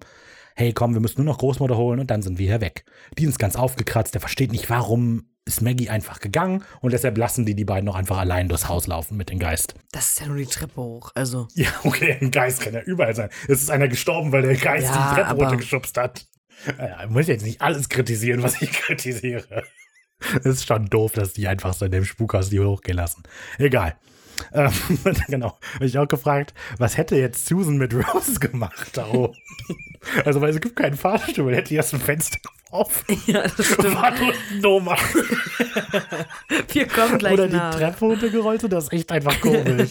Also, allein Tyler, da, ruf schon mal den Krankenwagen. Warum? gut. Wir bringen Oma jetzt runter. Fusch. Das ist sehr gut. Ruf schon mal den Kranken. Dann dieser Blick, warum ne, Mama? Witzig. Ja. Nee, genau. Ja, aber allein dafür hätten Dean mit hochkommen können, um zu helfen, die runterzubringen. Aber egal. Nicht- Vielleicht wollte Susan nur Rose sagen, dass die jetzt gehen. Wundert ich dich. Wir sind dann jetzt weg, ne? Essen ist im Kühlschrank. Kannst du die ja holen? Frische Windeln sind drüben. ja. Das ist so gut. meine Theorie. Sehr gut. Ja, äh, Susan Schrei aus Rose Zimmer beantwortet letztlich die Frage, wo Maggie denn wohl hin ist. Sam und Dean eilen nach oben. Rose ist tot. Ja, aber alle, anders als alle anderen Toten der Folge sieht sie fast friedlich aus, während sie da so liegt. Ja. Ich vergesse scheinbar immer den, letzten, den Namen der letzten nein. Sequenz. Deshalb hat diese, diese Sequenz genannt. Wer das liest, ist doof. okay, ich habe es tatsächlich vergessen. Aber lassen wir es einfach dabei. Wer das liest, ist doof, heißt die Sequenz. Sequenz 9. Wer das liest, ist doof. Ganz dem Klischee entsprechend signalisiert uns der nächste Tag, dass jetzt alles vorbei ist. Rose Leiche wird gerade in den Wagen des Leichenbeschauers gepackt. Sam und Dean gehen zu Susan und Tyler, die das Ganze vom Eingang aus beobachten. Susan erklärt, dass es ein Susan erklärt, dass sie beim Sturz gestorben ist. Kann man halt nichts machen. Nein. Susan erklärt, dass ein weiterer Schlaganfall war. Vermutet, vielleicht hat ja Maggie was damit zu tun, aber Sam und Dean können das nicht mit Sicherheit sagen. Ja, ist Maggie auch verantwortlich für den ersten Schlaganfall? Also, ich habe das auch überlegt kurz, aber der Spuk fängt ja erst danach an und dann müsste Maggie irgendwie plötzlich die Kraft gesammelt haben, um der. Aber vielleicht ist das Blutkraut oder so verwelkt in dem Moment und dann Ja, ist sie stärker geworden. so. Also, es ist durchaus möglich. Ich hatte das auch schon überlegt. Ähm, ja, aber keine Ahnung, kann man jetzt, glaube ich, nicht so klar sagen. Naja, gut. Ja, Sam entschuldigt sich dann für Roses Tod, aber Susan winkt das ab. Das ist doch totaler Quatsch. Sie haben sich für nichts zu entschuldigen. Sie haben mir alles gegeben. Du hast ja Tyler gerettet. Sam nickt so ein bisschen bestätigend. ja, genau.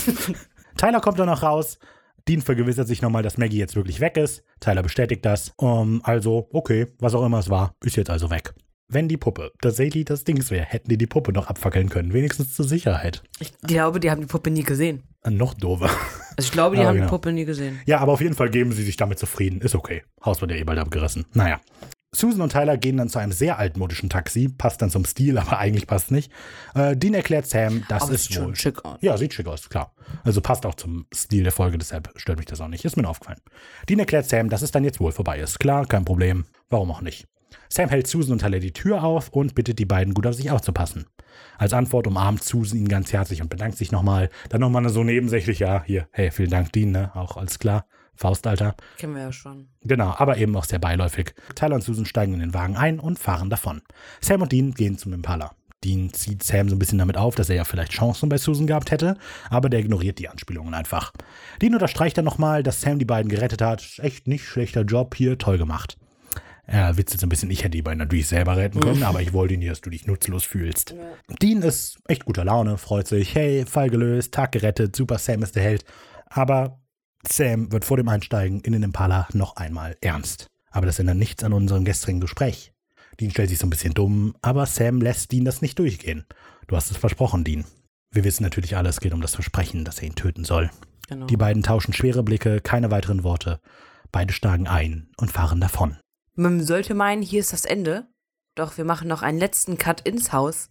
Die Kamera fährt durch den Flur auf das Bild von Rose und ihrem Kindermädchen. Eine ähm, Überblende in die Flure. Wir hören zwei Mädchenstimmen. Maggie und eine junge Rose spielen Seil. Die Puppen beobachten sie. Das finde ich sehr, sehr gut eigentlich schon Das ist eine gemacht. nette, also das ist auch ein, So, dass ein sie auch ihren Frieden Bild dann einfach. gefunden genau, hat und genau. so. Das Ja. gefällt mir auch. Genau. Übrigens, dieses Mädchen auf dem Bild ist nochmal eine andere. Das ist nicht wirklich, also die junge Rose, Bist du sicher, dass es nicht. das ist Talia Williams. Ja, aber ist das nicht auch die, die jetzt die junge Rose spielt einfach? Ach so, ja, das kann sein. Ja, okay. Also, oder? Ja, doch. Ja, das kann Sinn, sein. oder? Man sieht die ja jetzt nicht viel. Nee, nein, deswegen. nein. Ja. Und ähm, ich wollte was mit dir rausfinden. Die hat aber nur in einer anderen Serie irgendwie Sisters oder so mitgespielt. Aber es gibt einen recht berühmten Mordfall von Talia äh, Williams. Das ist eine Fünfjährige, die 2005 äh, recht brutal von ihrem eigenen Vater ermordet worden ist. Also die wurde immer fast ja praktisch gefoltert. Und ähm, ja, der hat sie gefesselt und zur Bestrafung musste sie des Öfteren ihre eigenen Ausscheidungen essen und so, bis der Vater sie dann so doll ja, verprügelt hat, bis sie gestorben ist. Und halt so doll, dass die Fuß, die Schuhabdrücke auf ihrer Leiche geblieben sind. Ja, Wow. die war erst fünf. So enden wir ja auf einer freudigen Note. Ja, toll. Schön. Tolle Geschichte. Ende. okay, cool. Ähm, stark. Damit ist die Folge vorbei. Kommen wir zum Zitat der Woche. Ich möchte dieses Fazit, glaube ich, nicht machen. Ja, okay. Ich denke, es ist ja klar geworden, äh, wie wir beide Raphael die Folge sie nicht. finden. Also, äh, Ich habe toll Um mein- begründet, warum ich die Folge nicht mag. um meinen emotionalen, meine Aufruhr einmal kurz zu versinnbildlichen. Die letzte Anmerkung von Raphael in dieser Folge war nochmal, dass als Sam auf das Versprechen von gestern eingeht, bla bla bla, hat Raphael runter geschrieben, das war nicht gestern, das war vorgestern. das hast du weggenommen. wie dreist du bist. Das habe ich gerade gelöscht, damit wir nicht wieder streiten. Alter, wie hart ist das? Ricky, warum machst du sowas? Das ist mega frech. damit wir uns nicht streiten. Wieso streiten? Raphael, Wie? was doch tun wir hier die ganze Zeit? Aber warum ist er denn... Boah, wie assi du bist. genau, denn...